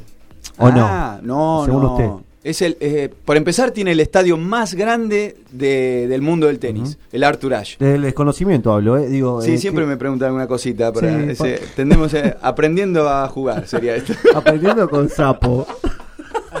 ¿Se acuerda de Alejandrito Sapo? ¿Regresa o no regresa? Y tiene que Vino un- Sapo explotó. Pero parece. claro, lo pisaron, lo pisaron. o- Sapo rutero. Fue, lo hicieron Tremendo, vino con un primera. vino con un, un acertijo. Nadie le entendió nada y no volvió.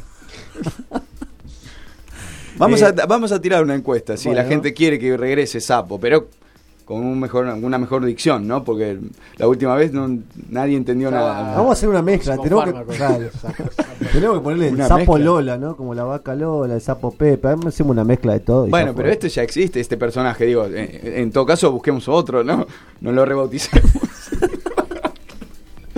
Eh, bueno, eh, me, me preguntaba, bueno, Sí. el, el US Open es uno de los más... ¿Cuál es el más importante? Y está, Roland Garros.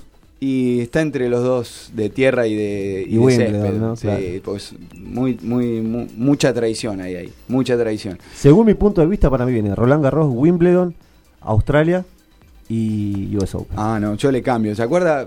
Y no me, no me venga con el verso de, del millennial, centennial.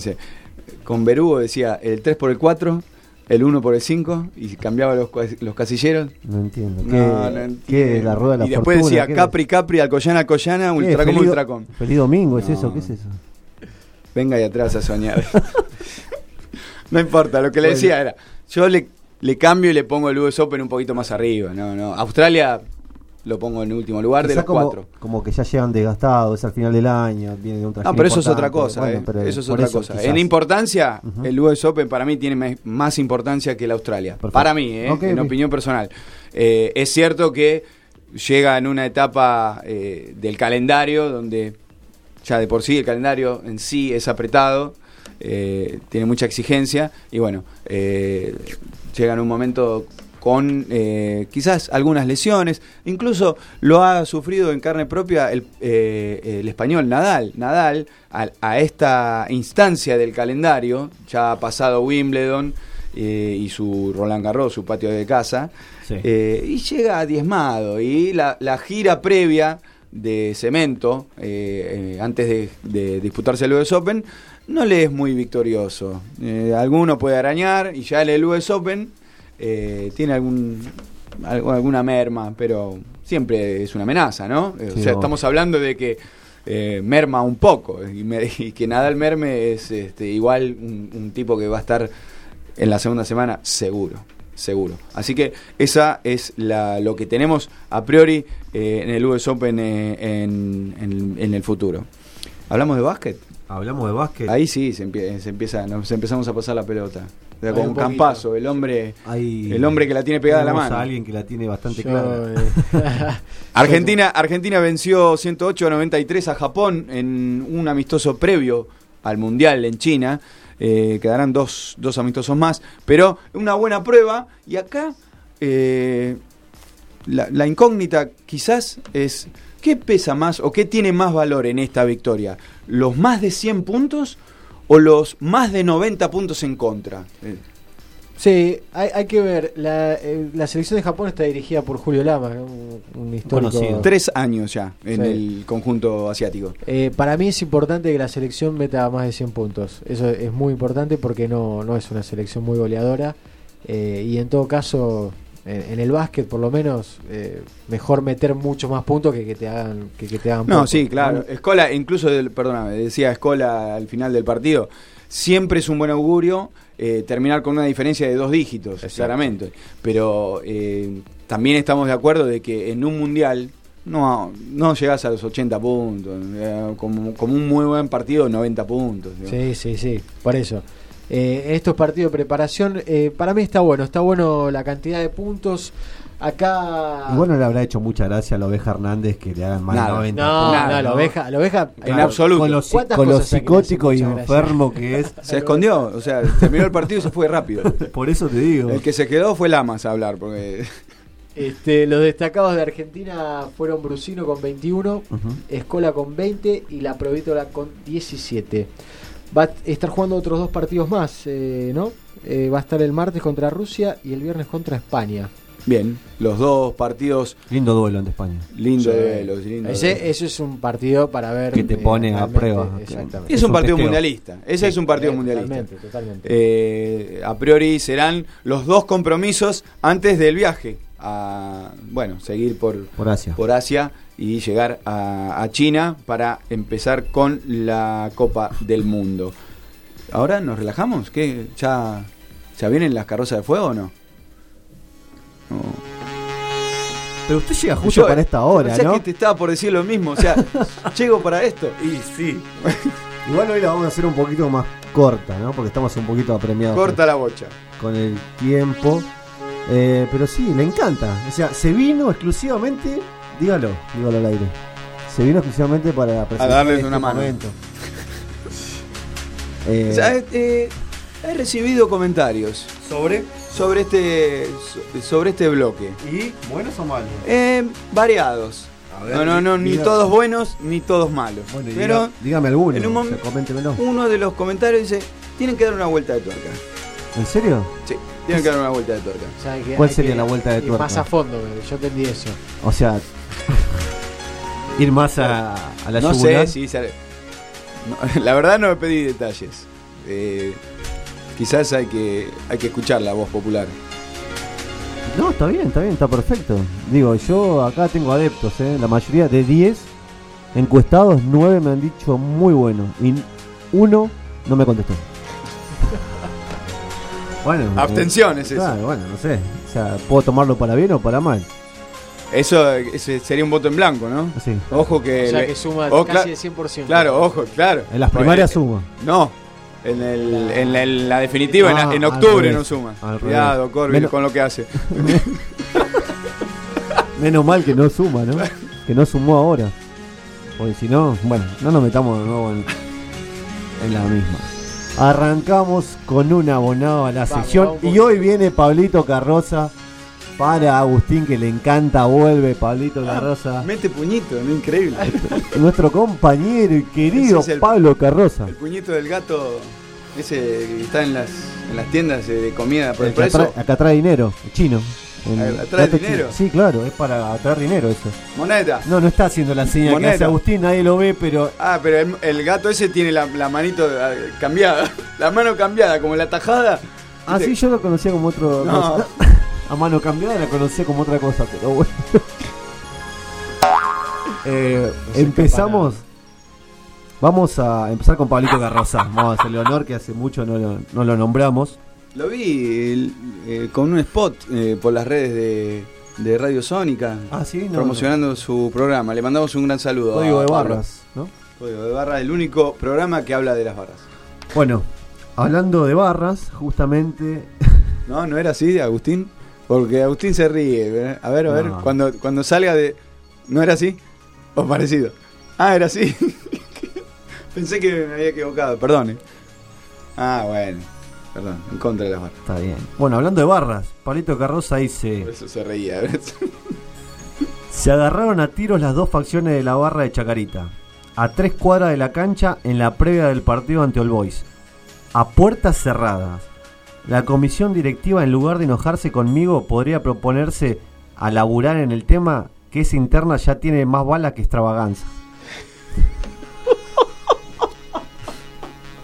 No. Bueno, hoy Ey, ve- vengo así, ting, ting, cuatro pelotas. pero pará, bien. Ese fue espectacular. ¿Tiene más balas que extravaganza? Es Bueno, una bueno. genialidad. Cuatro pelotas. Extravaganza para los que no Agustín, ese- Agustín, cuatro pelotas. Cinco, yo le Bien, arrancamos siempre- así. Eh, Extravaganza, para los que no conocen, es un- una comedia musical, ¿no? Como por así decirlo, donde está Sí, sí. eh, nuestro... ¿Extravaganza? ¿Comedia musical? Es, No una, no es una- es un teatro de revista. Bueno, bueno, es una comedia, es un no sé qué es. No sabe, ¿no? ¿No está Flavio Mendoza ahí? Salga de esto, entonces. ¿Está si Flavio sabe. Mendoza? Está.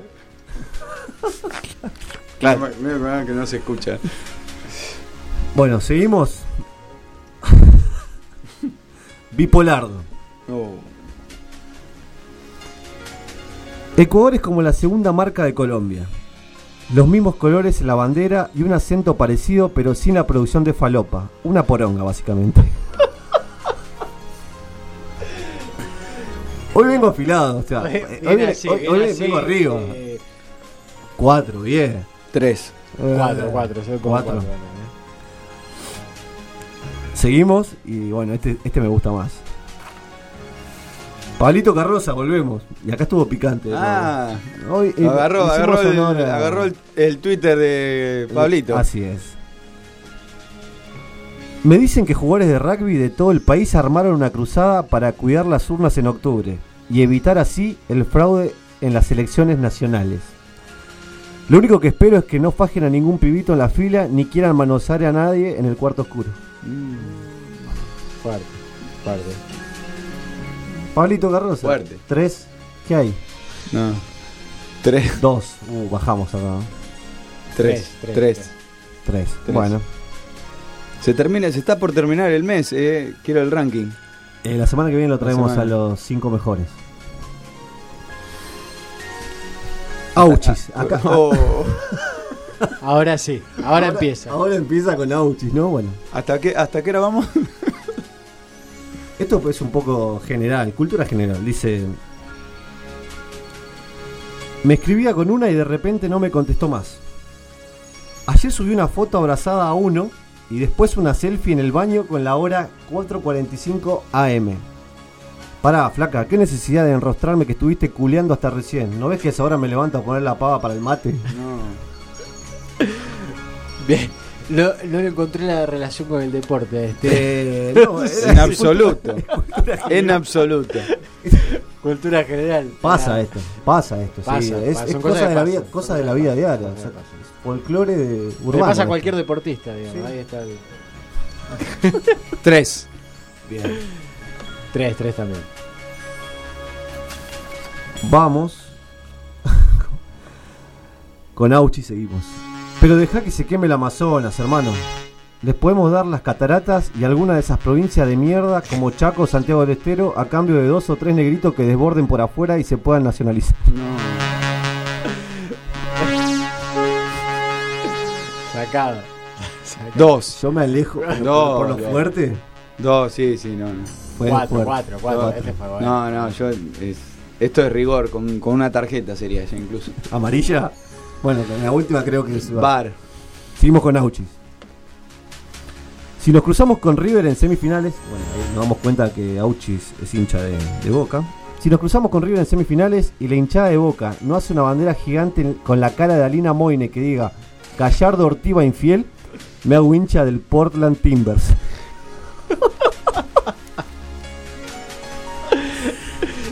Muy Eh, bien, muy bien. Acá levantamos cuatro. Bueno, ¿saben lo que pasó en la semana?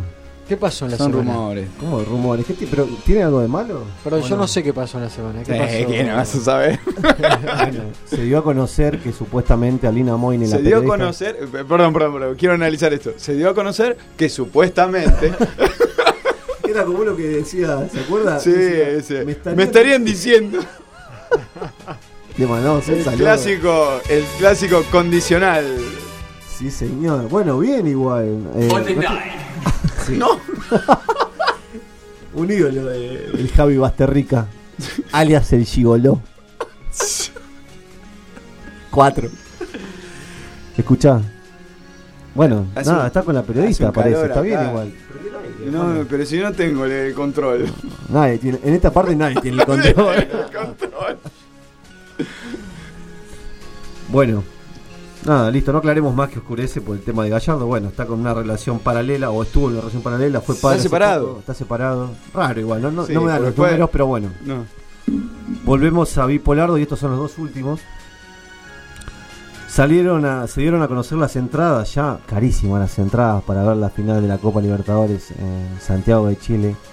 Más de, Un desastre. más de Pero aparte- 80 dólares las entradas. La más barata 80. 120 o no recuerdo. Sí, 120 una platea y 250 Una la locura. platea más cara. Una locura. Para, eh, eh, para un momento donde ya todavía, porque esto surgió el miércoles, hay ocho equipos disputando los partidos. ¿Quién va a comprar? O sea, ¿quién se va a lanzar a comprar? ¿Los chilenos? No, y los la, únicos. y- y la, la final va a estar llena de chilenos. No, alguno que quiera revenderla después en todo caso. Los chilenos, claramente. O sea, yo Ah, soy claro. chileno, lo compro y después, ¿quién, ¿quién vino a la final? ¿Un brasileño y un argentino? Listo. Increíble. Bueno, Bipolardo, un poco enojado, habla en mayúscula, cuando dice, dice, 80 dólares la entrada más barata para la final de la Libertadores. ¿Sabes quién va a ir? La de tu madre va a ir, Conmebol. Es Sudamérica esto, hijos de... Encima en Chile que prefiero jugarla arriba de la tumba de mi abuela antes que pisar ese país de mierda.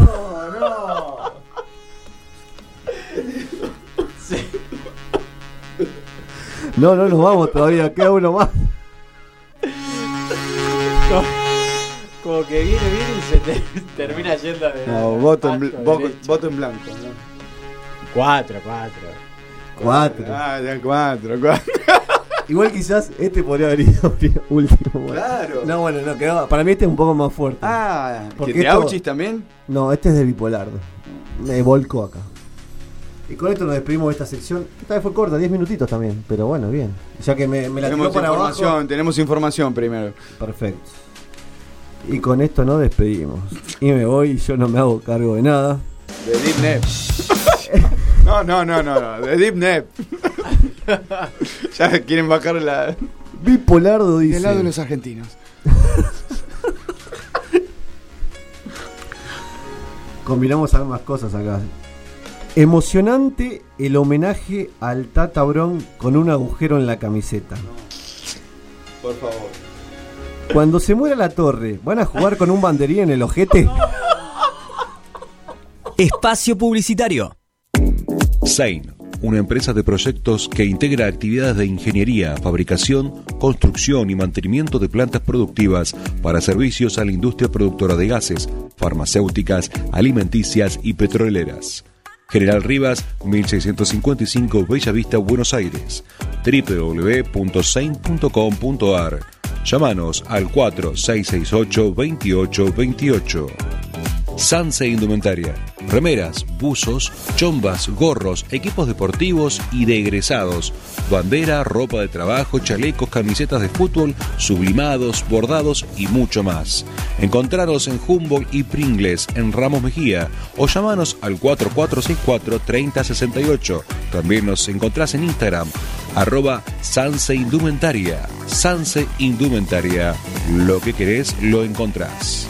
Clientes para su producto es una empresa de marketing online con sede en Argentina, Colombia e Italia. Expertos en conquistar compradores. Existen muchos clientes potenciales para tu producto. Ellos se encargan de encontrarlos para vos. ¿Te gustaría abonar solo por las personas interesadas? Contactate en www.clientesparasuproducto.com o llamanos al 156 618 1212. Si conoces todo sobre tu deportista favorito, empezá a conocer detalles de lo que suena net en Aprendiendo a escuchar.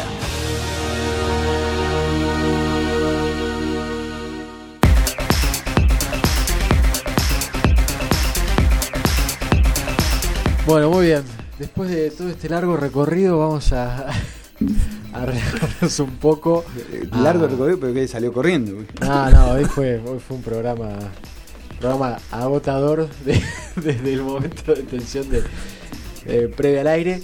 Eh, así que vamos, vamos a viajar momentáneamente a La Plata, a la ciudad platense, cuna de grandes bandas de este país, para hablar un poquito de Virus. Virus Oh. es una banda, no sé si a ustedes les gusta o no les Sí, gusta. sí, sí. Muy me imagino. De lo mejorcito. Voté por virus, quiero decir. Votó por virus. Me, sorprendió un poco, yo pensé que iba... Yo voté No, por el. Pepo, pero no, No, no no entró había. mi voto. No había, sí, pero no había. eh, Era voto impugnado. Ah, ¿no? Me imaginé entonces. Decía, no, mejor Bueno. no. ya pasó. Bueno, Virus fue una banda eh, bien ochentosa por su estilo, por su música, por sus canciones y sobre todo porque eh, su cantante vivió el, el esplendor de su carrera y, y su carrera fue literalmente en los 80. O sea, empezó la banda en el 81 y en el 88 muere eh, Federico Ujú. Moura. Eh, y vamos justamente a, a remontarnos a ese año 87 en realidad, donde la banda va a Río de Janeiro, donde Federico Moura contrae el SIDA en esa ciudad. Y donde empiezan a grabar un disco que para mí rompe un poco el esquema de lo que era la banda, el disco Superficie de Placer, que eh, para mí es claramente mi disco favorito de, de la banda. Un disco muy intimista, con un sonido muy bueno, muy bueno, la verdad que una, una vuelta, una vuelta muy copada le encontraron. Eh, cabe aclarar que Federico Moura fue un in- innovador en todo lo que es ser un frontman en la Argentina. Eh, cambió, cambió la estética, la estética de lo que venía siendo el rock en, la Argentina y recordemos que grabó lo o produjo el primer disco de Soda Stereo, que sería una banda un poco heredera de esta. Así que vamos a relajarnos y a escuchar una canción que yo les voy a dejar una pregunta. ¿Y cuál es el oro en polvo de esta canción? Polvos de una relación, virus.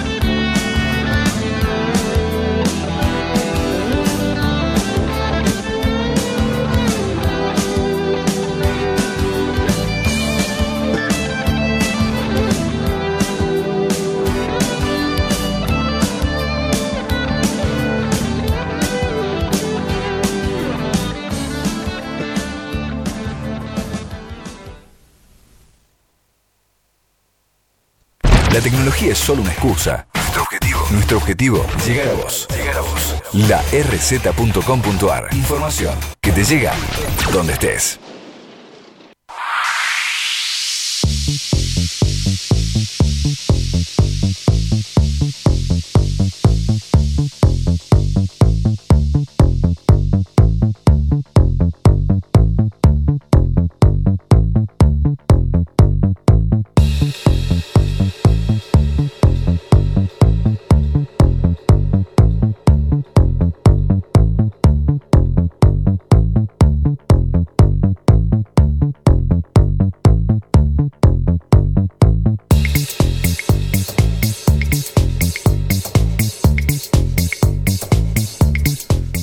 Cuarto y último bloque de Noche en Pelotas.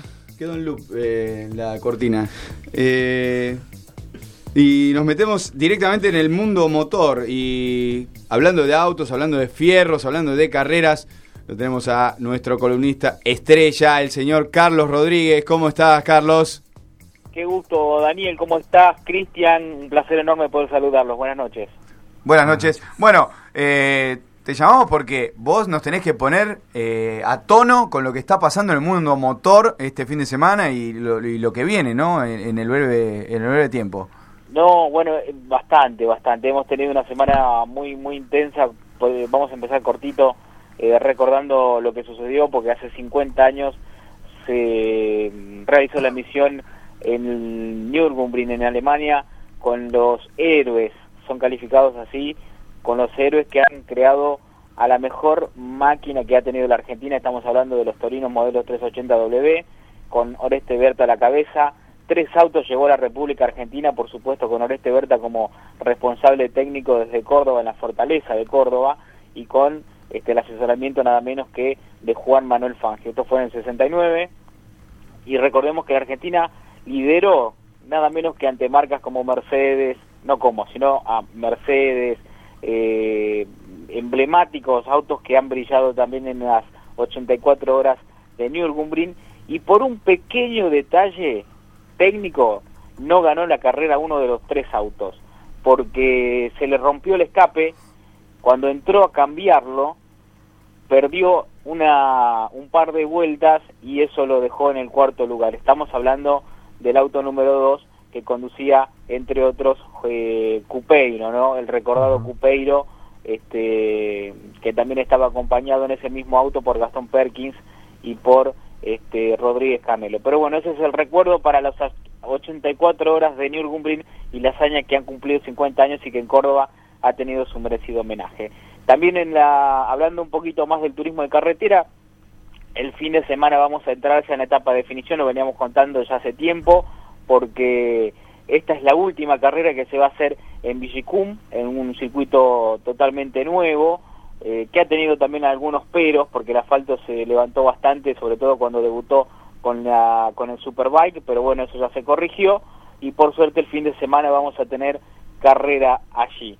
Hay que recordar que de aquí van a salir ya los primeros 12 clasificados, hay que decir que mm, Juan Manuel Ursera por ahora con una victoria y es este, con Chevrolet, el líder con 330 puntos y medio, está escoltado por el Tano Pernía, Arduzo, Werner Mangoni, Ledesma, De Benedictis, Aguirre, Ortelli, Espataro, Rossi Silva, son los que por ahora se están metiendo en la próxima instancia.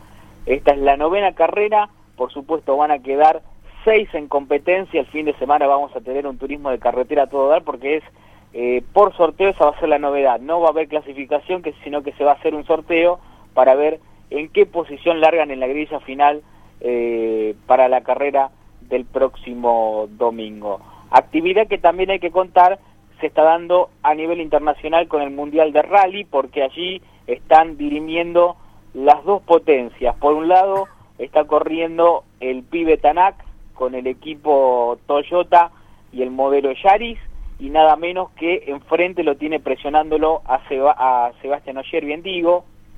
Hay por ahora una ventaja del estonio en el campeonato de 330 puntos contra este 300, eh, perdón, ante 285 que tiene por ahora el piloto francés y el que ganó la etapa de prueba, el Jacques Darmoy, que por supuesto no se contabiliza, sino que es un periodo de prueba, pero va dando referencias, fue nada menos que Sebastián Ogier apenas por dos segundos.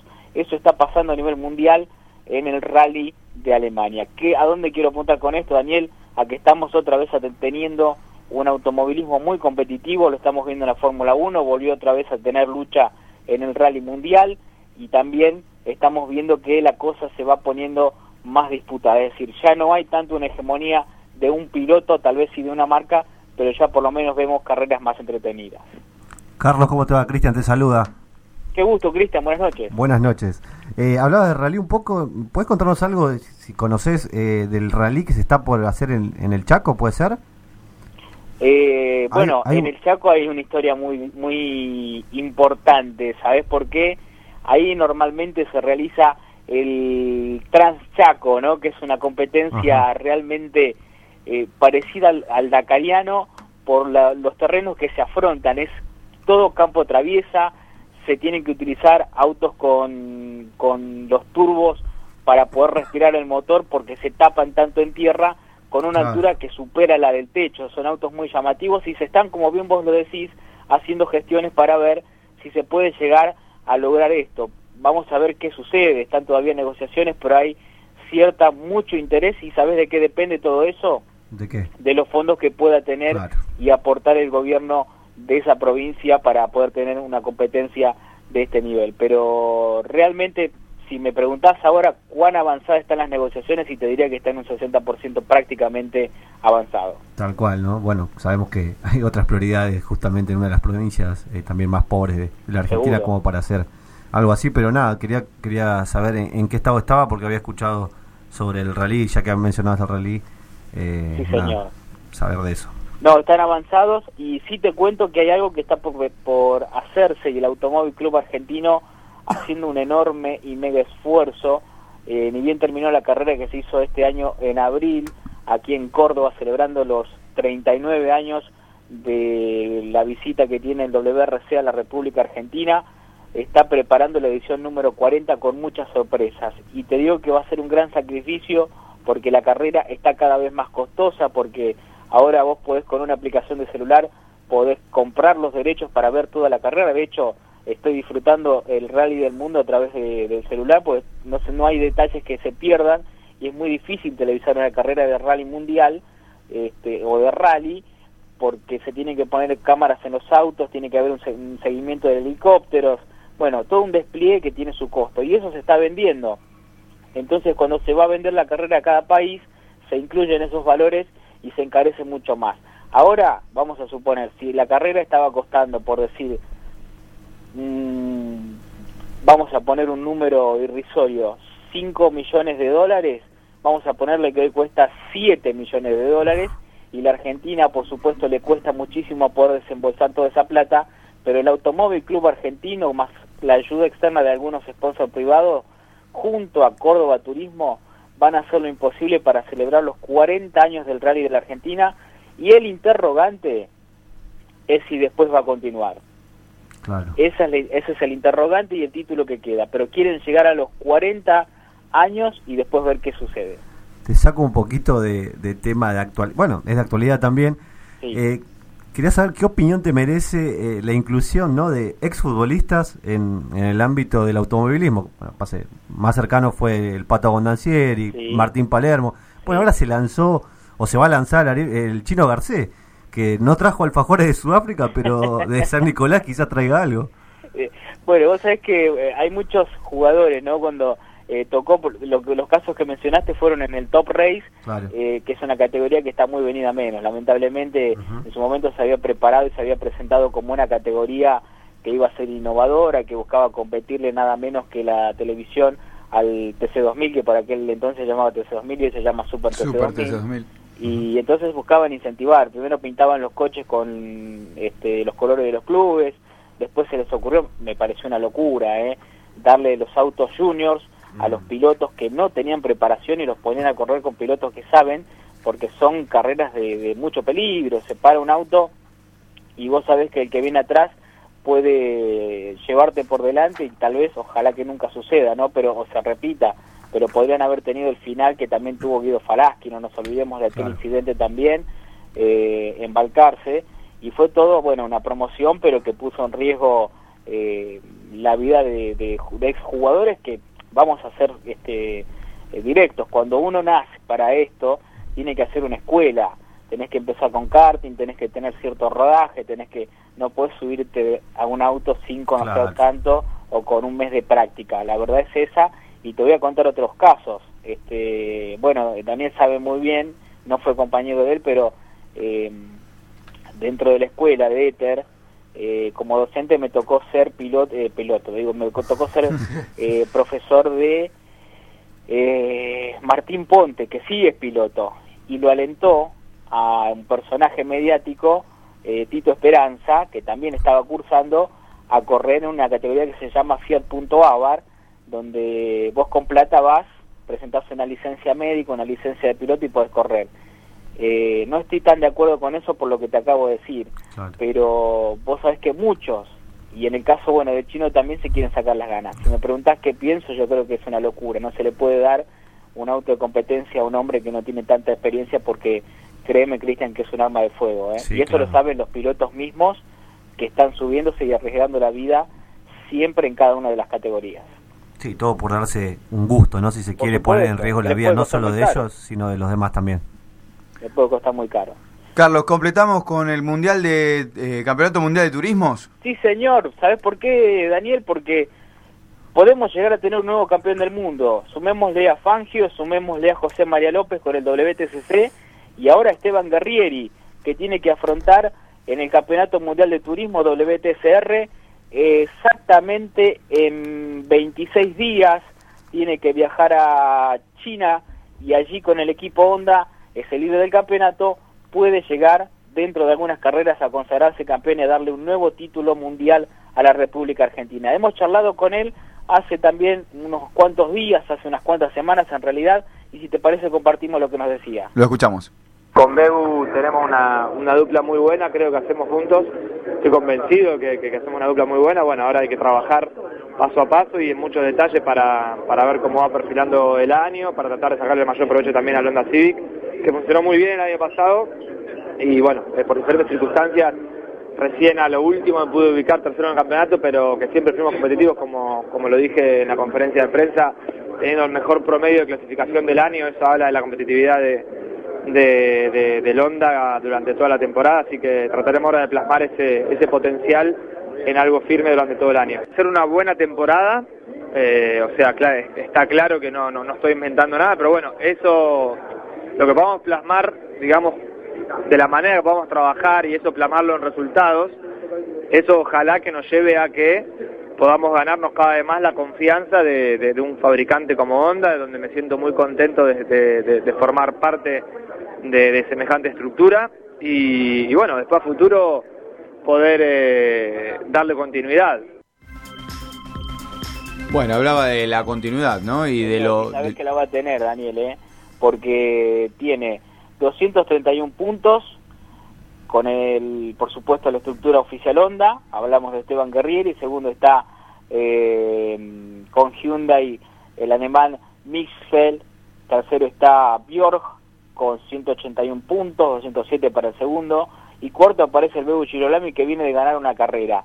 Pero Esteban Guerrieri está un pasito nada más de coronarse campeón mundial eh, categoría que antes este, se coronó tres veces campeón José María Pechito López y ahora tiene la gran posibilidad Esteban Guerrieri que recordemos además viene de los Estados Unidos de competir en las categorías Indy, las categorías de fórmula, tanto en la LAI como también en la IndyCar, así que mucha expectativa, mucha esperanza con Esteban Guerrieri que es un gran piloto, Claro. verdaderamente creo que tiene un proyecto a futuro y como él bien lo decía, se va a quedar dentro de la estructura Honda, al menos por dos o tres campeonatos más, ni hablar si, lo, si logra consagrarse con el título este año. Y siguiendo con la bandera argentina bien en alto en esa categoría.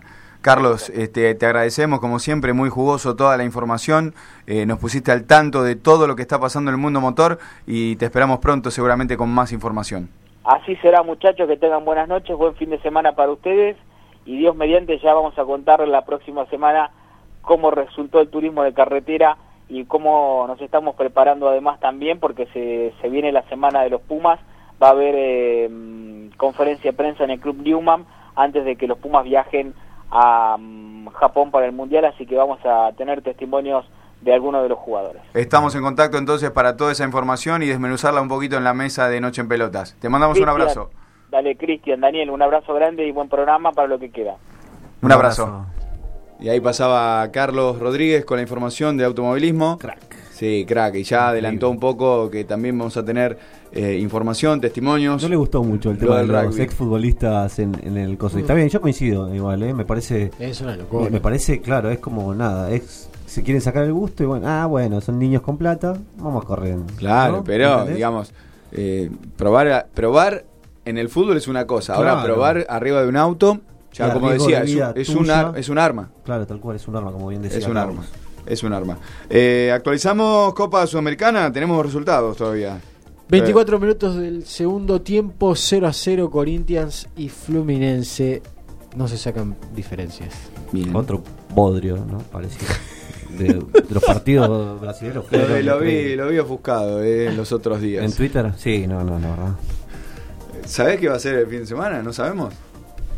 ¿No tenés planes para el fin de semana? ¿No sabés si salir o abrazarte a la tele? Cristian Corbalán te ayuda en Armando el fin de.